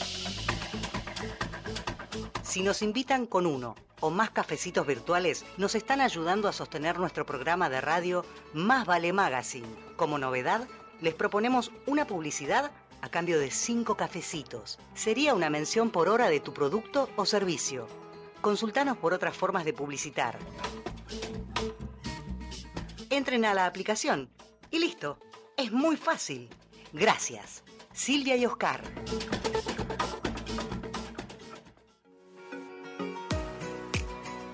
Limindar Sociedad Anónima. Es una empresa argentina que opera desde 1982, dedicada a la fabricación y comercialización de lubricantes especiales y productos químicos para industrias y elabora para terceros productos químicos para el mantenimiento de piscinas, desarrollo de nuevos productos de acuerdo a las especificaciones del cliente, sustitución de importaciones, asistencia técnica pre y postventa. Limindar Sociedad Anónima. Planta industrial y laboratorio, Camino General Belgrano 2041, esquina Bonorino, Lanús Este, Buenos Aires. Para más información ingresar en www.limindar.com.ar.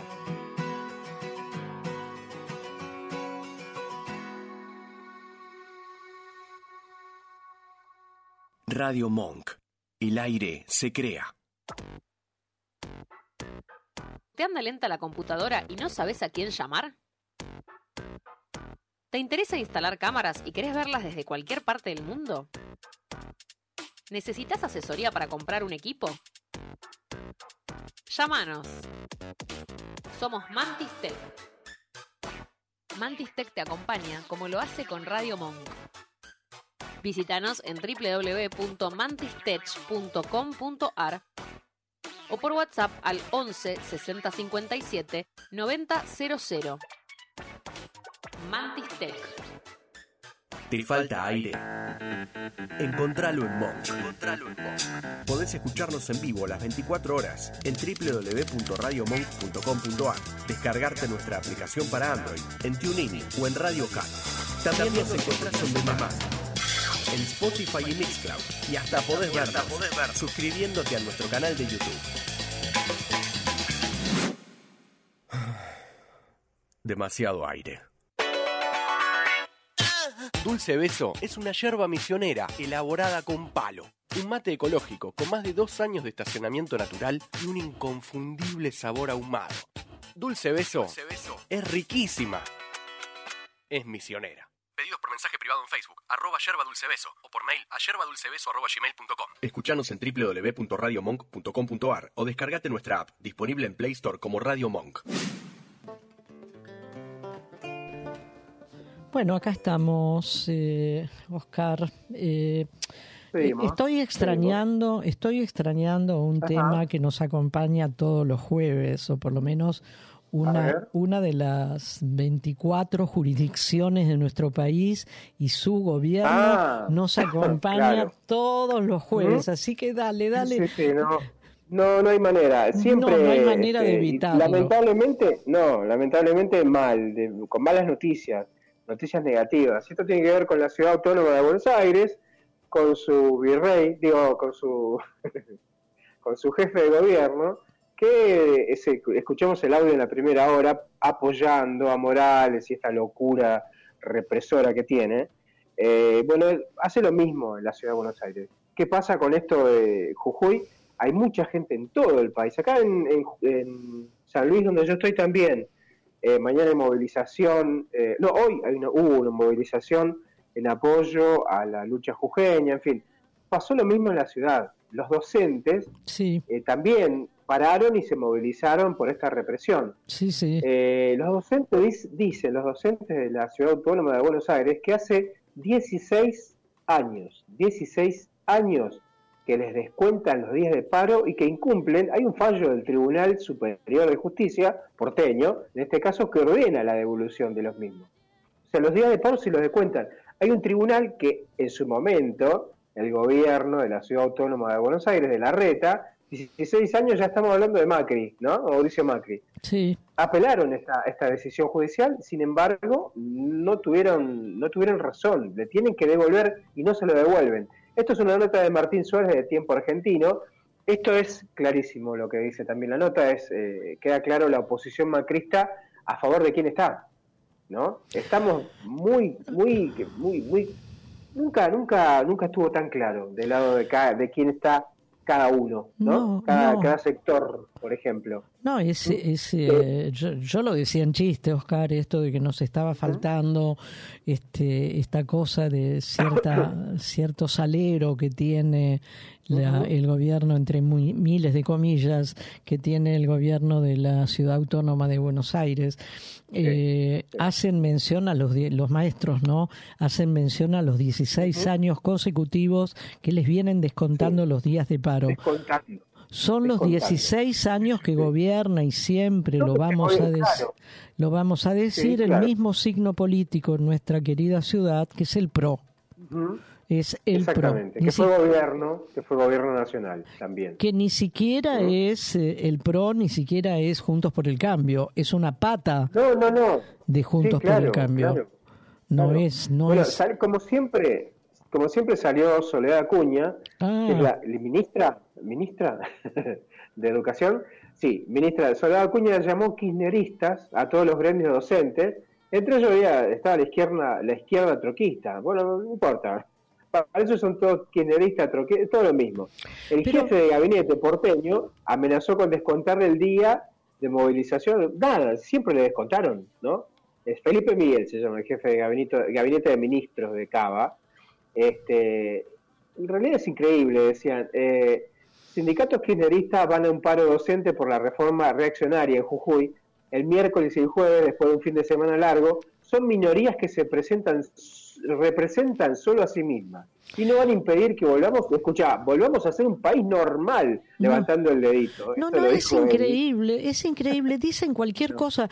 Además, ni, ni piensan lo que están diciendo, con tal de No denostar, ensuciar, vilipendiar todo lo que sea ki- K o kirchnerista, Sí, sí, dicen lo que se les ocurra, lo que se les viene en gana. Claro. ¿Cuál es el problema de que alguien sea kirchnerista? No, nada, no, ninguno. ¿Cuál es el Ninguno. Problema? que- O sea, ellos no son Eh, demócratas, ¿te das cuenta? No, son viste que demócratas no. porque no no. respetan, no, respetan las diferentes respetan, ideas políticas. No, No las importa, respetan, no. pero nadie les dice nada al respecto. Cuando No, ellos Lo que me preocupa, sí, sí, sí. no digo, cuando ellos dicen en algún medio de estos afines a ellos, cuando ellos sí. dicen eh, el maestro o las cooperadoras o quienes sean son kirchneristas, nadie le pregunta, ¿y cuál es el problema si lo, si lo son? Claro, ¿Cuál es el cuál es el delito de ser un maestro y tener una afinidad política ideológica con un determinado movimiento? Sí, sí, sí. Nadie les hace esta pregunta, pero nadie No, les nadie, hace esta pregunta. Esto es lo terrible, esto es lo terrible. Eso es terrible. Eso es terrible. Pero lo más terrible para mí, porque nadie le hace la pregunta porque son medios comprados, medios afines, medios que no lo van a incomodar cuando hay una, una, una entrevista, está todo pautado, como siempre, como con cualquier gobierno, pero me molesta me pre- y me preocupa mucho más el común del ciudadano que no llega a pensar esto que pensamos nosotros. ¿Qué tiene que ver que sea kirchnerista, que tenga, o que sea troquista? No importa la, la afiliación política del docente, no le importa a nadie. ¿Qué tiene que ver? Pero el, el votante medio, lamentablemente, de esta gente, porque han, gan- vienen gobernando hace 16 años, no salieron, viste, de un repollo, No. eh, lo sigue votando. Y, eh, escuchan esta palabra, ah, con razón. Planero, Claro, kirchnerista, y te- negro, eh, todo lo mismo, ¿no? Y termina Para esta gente todo lo mismo. y termina siendo en la palabra kirchnerista o la letra K algo a combatir, algo a, a, a que desaparezca, Exterminar. algo a Exterminar. eliminar de la faz de la tierra. Claro, claro. Es, una algo- enfermedad para esta gente. Es inconcebible. Nadie se Bueno, el otro- pregunta que es una otra manera de pensar. Guste Claro. o no guste, es otra manera de pensar. No, no, no. Sí. A mí, te juro por Dios, que no puedo ni creer la, la, la, la decadencia, la decadencia eh, intelectual y subjetiva de determinado sector de la población. Sí, No lo puedo ni Sí, creer. Es Muy muy, preocupante. preocupante. porque Por no eso- piensan más allá, no piensan más Claro. allá de la nariz. No, no, no, es mirarse el ombligo. ¿eh? Eh, nada más. Eh, sigamos con la nota. Felipe Miguel, que es el jefe de gabinete de ministro de la Ciudad Autónoma de Buenos Aires, advirtió que los gremios docentes de Cava que hacen paro por lo que sucede en Jujuy, se le descuenta el proporcional del salario por día no trabajado. Desde los sindicatos docentes manifestaron que lo que dijo el funcionario no es ninguna novedad. No.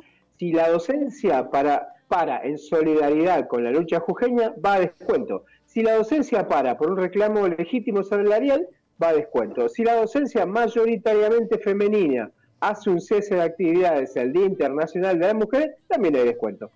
O sea, no hay ninguna novedad. Este, hay un, hay un, este, un gremialista de ADEMIS que se llama Jorge Adaro, que dijo, el docente, eh, hay un fallo, esto que decíamos al principio, hay un fallo a favor de la docencia que ordena la Soledad Acuña a devolver los días descontados de paro durante la vuelta a la presencialidad. Nunca pasó. No, no, no. Nunca pasó. En mayo de, entre mayo y junio del 21, miles de maestras y maestros, eh, recordamos casi dos meses, eh, maestras y maestros habían realizado medidas de fuerza, se encontraron con salarios reducidos hasta un 90%, o sea, no cobraron nada. Esta sanción económica llegó luego a desconocer un contundente fallo de la justicia laboral, docentes que tenían un salario de 40 mil pesos. Sufrió un descuento de hasta 35 mil. Estamos hablando de 2021, pero es una locura igual.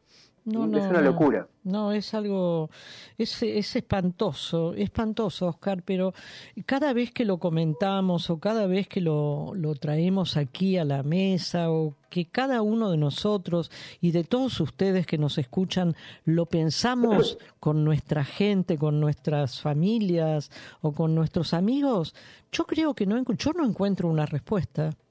No encuentro una respuesta. Eh, no, ¿Cómo es posible que digan, sin ponerse colorados, que tal cosa es. K y entonces esto es mala palabra?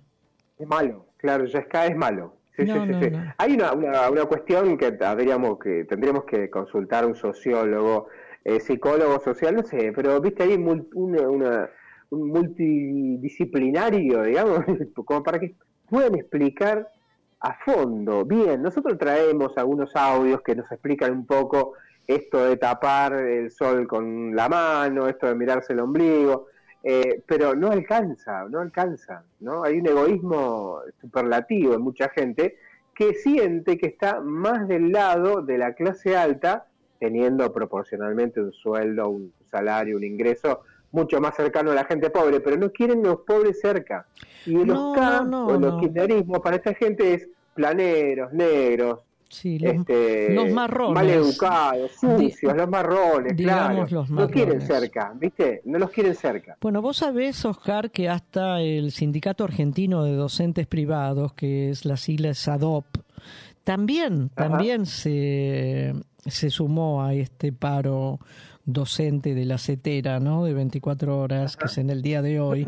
Y el- la, la consigna o la explicación de por qué se sumaron también es en rechazo Sí. a la represión y a la criminalización de la protesta social Claro. pacífica en Jujuy. Digo, Claro. tampoco entienden, tampoco entienden y también denostan y, y, y humillan a la solidaridad que puede tener o pueden tener los docentes de otros de otras jurisdicciones argentinas para con los jujeños. Tampoco lo pueden entender esto. No, no, no. No, no les importa, no quieren, aparte no quieren. No quieren juntar eh, las cosas. No, no, no, para ellos es mejor que esté todo separado. Lo de Jujuy es Jujuy, es un conflicto con gente que tira piedras, que en realidad no es así. Porque hay, hay filmaciones, volviendo al tema de Jujuy, hay filmaciones de policías tirando piedras. Hubo una, una- eh, volviendo otra vez a la capital, a la ciudad autónoma de Buenos Aires, hay fotos en esta movilización de estos días en la Ciudad Autónoma de Buenos Aires con volquetes llenos de piedra otra vez, incitando a la violencia, que algún loco, por suerte los que estuvimos en alguna manifestación tenemos esta, esta gimnasia de saber quién es del palo y quién no, por eso se hacen cordones, por eso no se deja entrar a gente que no pertenece a la agrupación adentro, porque hay un infiltrado, empieza a tirar piedras, rompen, rompen vidrieras, roban cosas. Esto, esto pasó en Jujuy y esto quería que pasara en la ciudad autónoma de Buenos Aires. Hay fotos que muestran volquetes llenos de piedra. Qué casualidad que está justo ahí. No llegó ningún infiltrado a tirar una piedra ni romper nada porque, claro, son violentos. La discusión ya termina siendo otra, ¿te das cuenta? Sí, sí. Termina siendo otra. Ahora, vos no te preguntás por qué el jefe de gabinete de la ciudad de Buenos Aires es el que habló y no la ministra Soledad Acuña sobre este tema del descuento, ¿no? Yo me pregunto Sí, por qué, sí. ¿por qué no apareció ella? Que No, que- no, no, esta, otra, esta está revisando las cooperadoras. Es la que siempre aparece, Pero- aparece para sí. decir disparates sobre los docentes. Y eh, sí, debe estar pidiendo pistas, eh, eh, políticamente hablando. Hay alguna interna que no sabemos ahí. Porque Ah. no sé, si preguntás a la gente en general, Felipe Miguel. No sé. Uno, Bueno, eh, uno Felipe- lee un poquito más sabe quién es, ¿no? No, yo me quedé, mm, nada, una ocurrencia mía que puede ser nada más que, que un nada. una cosa insignificante de por mi parte, pero me quedé pensando que a lo mejor está tratando, tratando de hacer Ajá. un poco mejor letra y no aparecer tanto en público denostando y vilipendiando a todos los docentes. Claro, por la misma por la misma razón que te decía, alguna cuestión política partidaria claro. electiva. Claro. ¿no? Porque seguramente esta mujer es, es un soldadito, digamos, de otra manera, eh, que hace todo lo que le dice la reta. Ella no se corta sola, porque con estas macanas que para nosotros son macanas, ¿no? Para nosotros son barbaridades que dijo. eh, para Rodríguez Larreta es algo que está bien.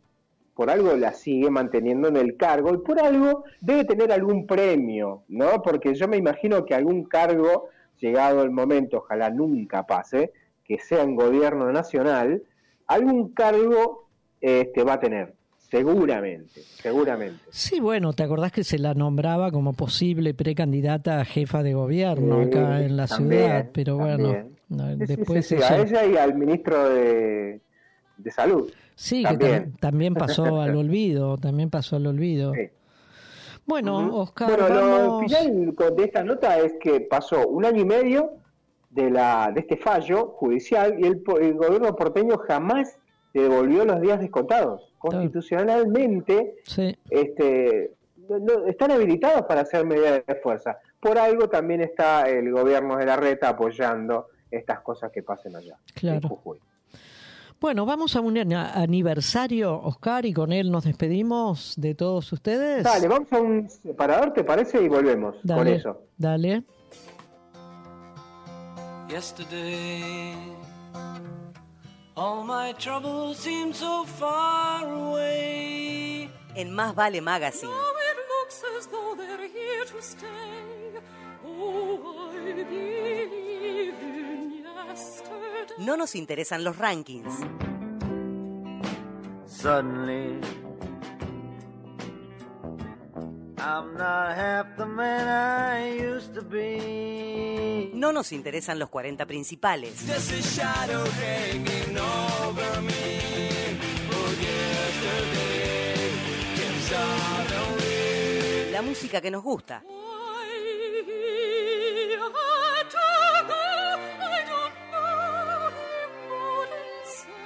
Porque sí.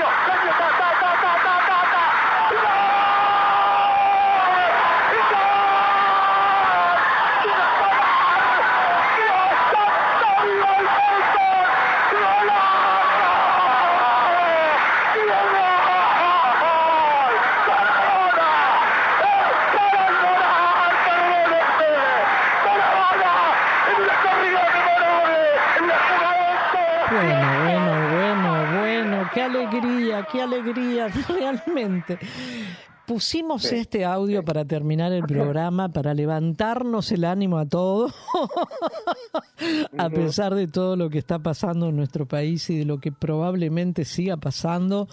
Bueno, 37 años de este milagro, de esta maravilla, de esta obra de arte que nos regaló, nos regaló Maradona, realmente. Sí, yo tuve la suerte de verlo por mi edad, de ver ese, ese mundial. Sí. Fue una locura. El primer gol fue con la mano, que Sí. nosotros hicimos, fue con la mano, no fue con la mano. Y No, no, la mano de creer que era con Dios. la mano. La mano de Dios, en la realidad. mano de Pero no Dios. queríamos creer. Y como Bueno. para broche de oro fue este golazo.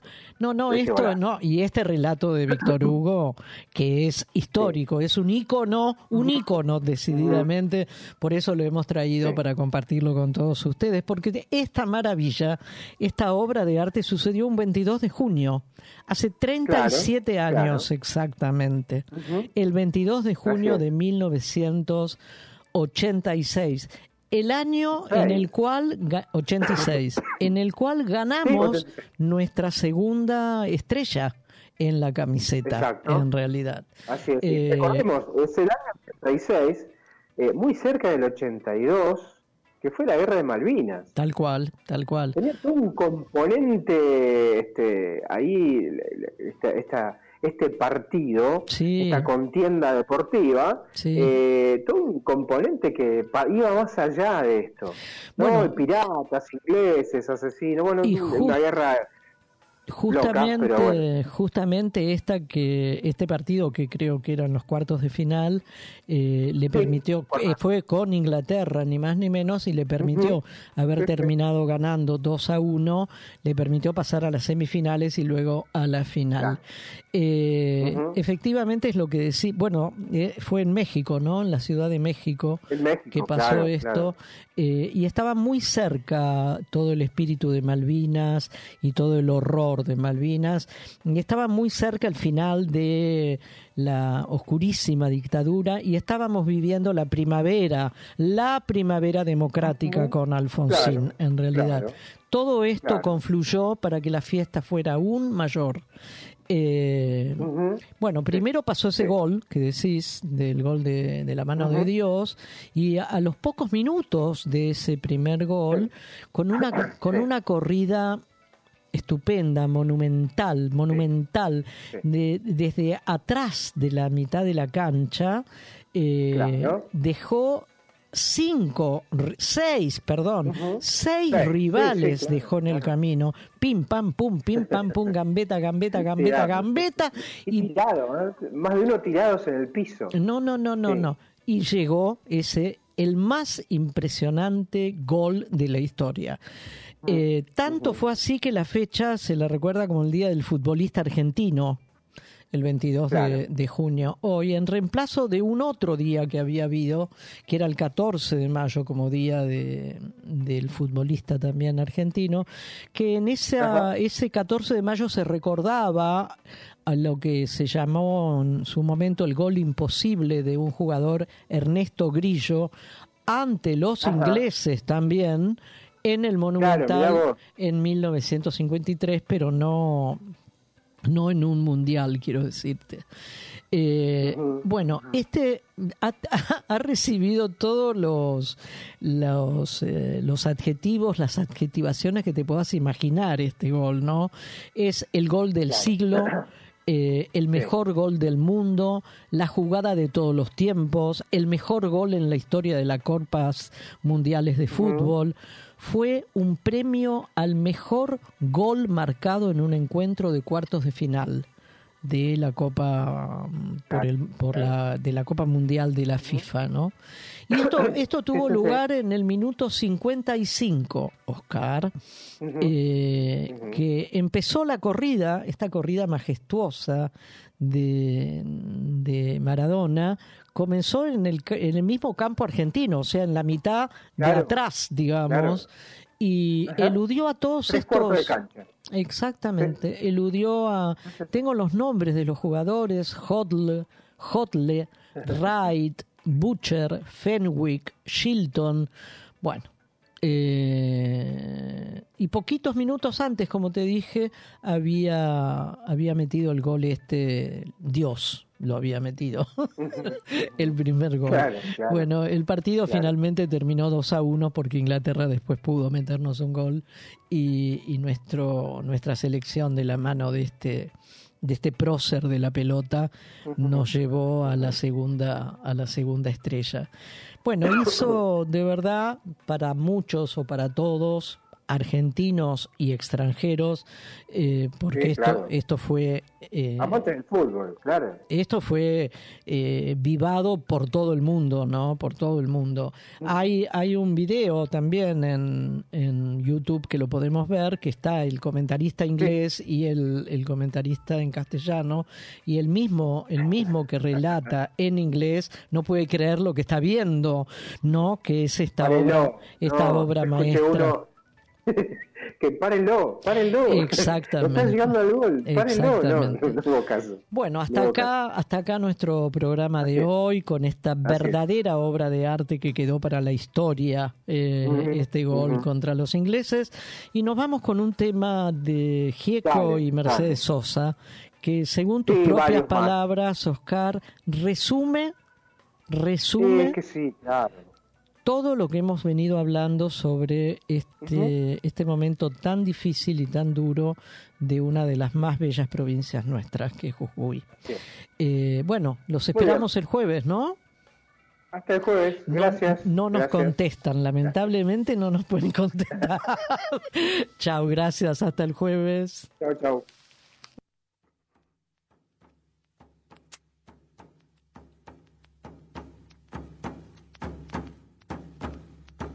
Venga, mi hijo, hoy le de hablar de un tema tan cotidiano que ni usted ni sus hermanos se han detenido a pensar. Y es por costumbre nomás, por haber nacido aquí, por venir de una raíz marginada de hace tiempo contemplando en silencio lo que pasa en el país.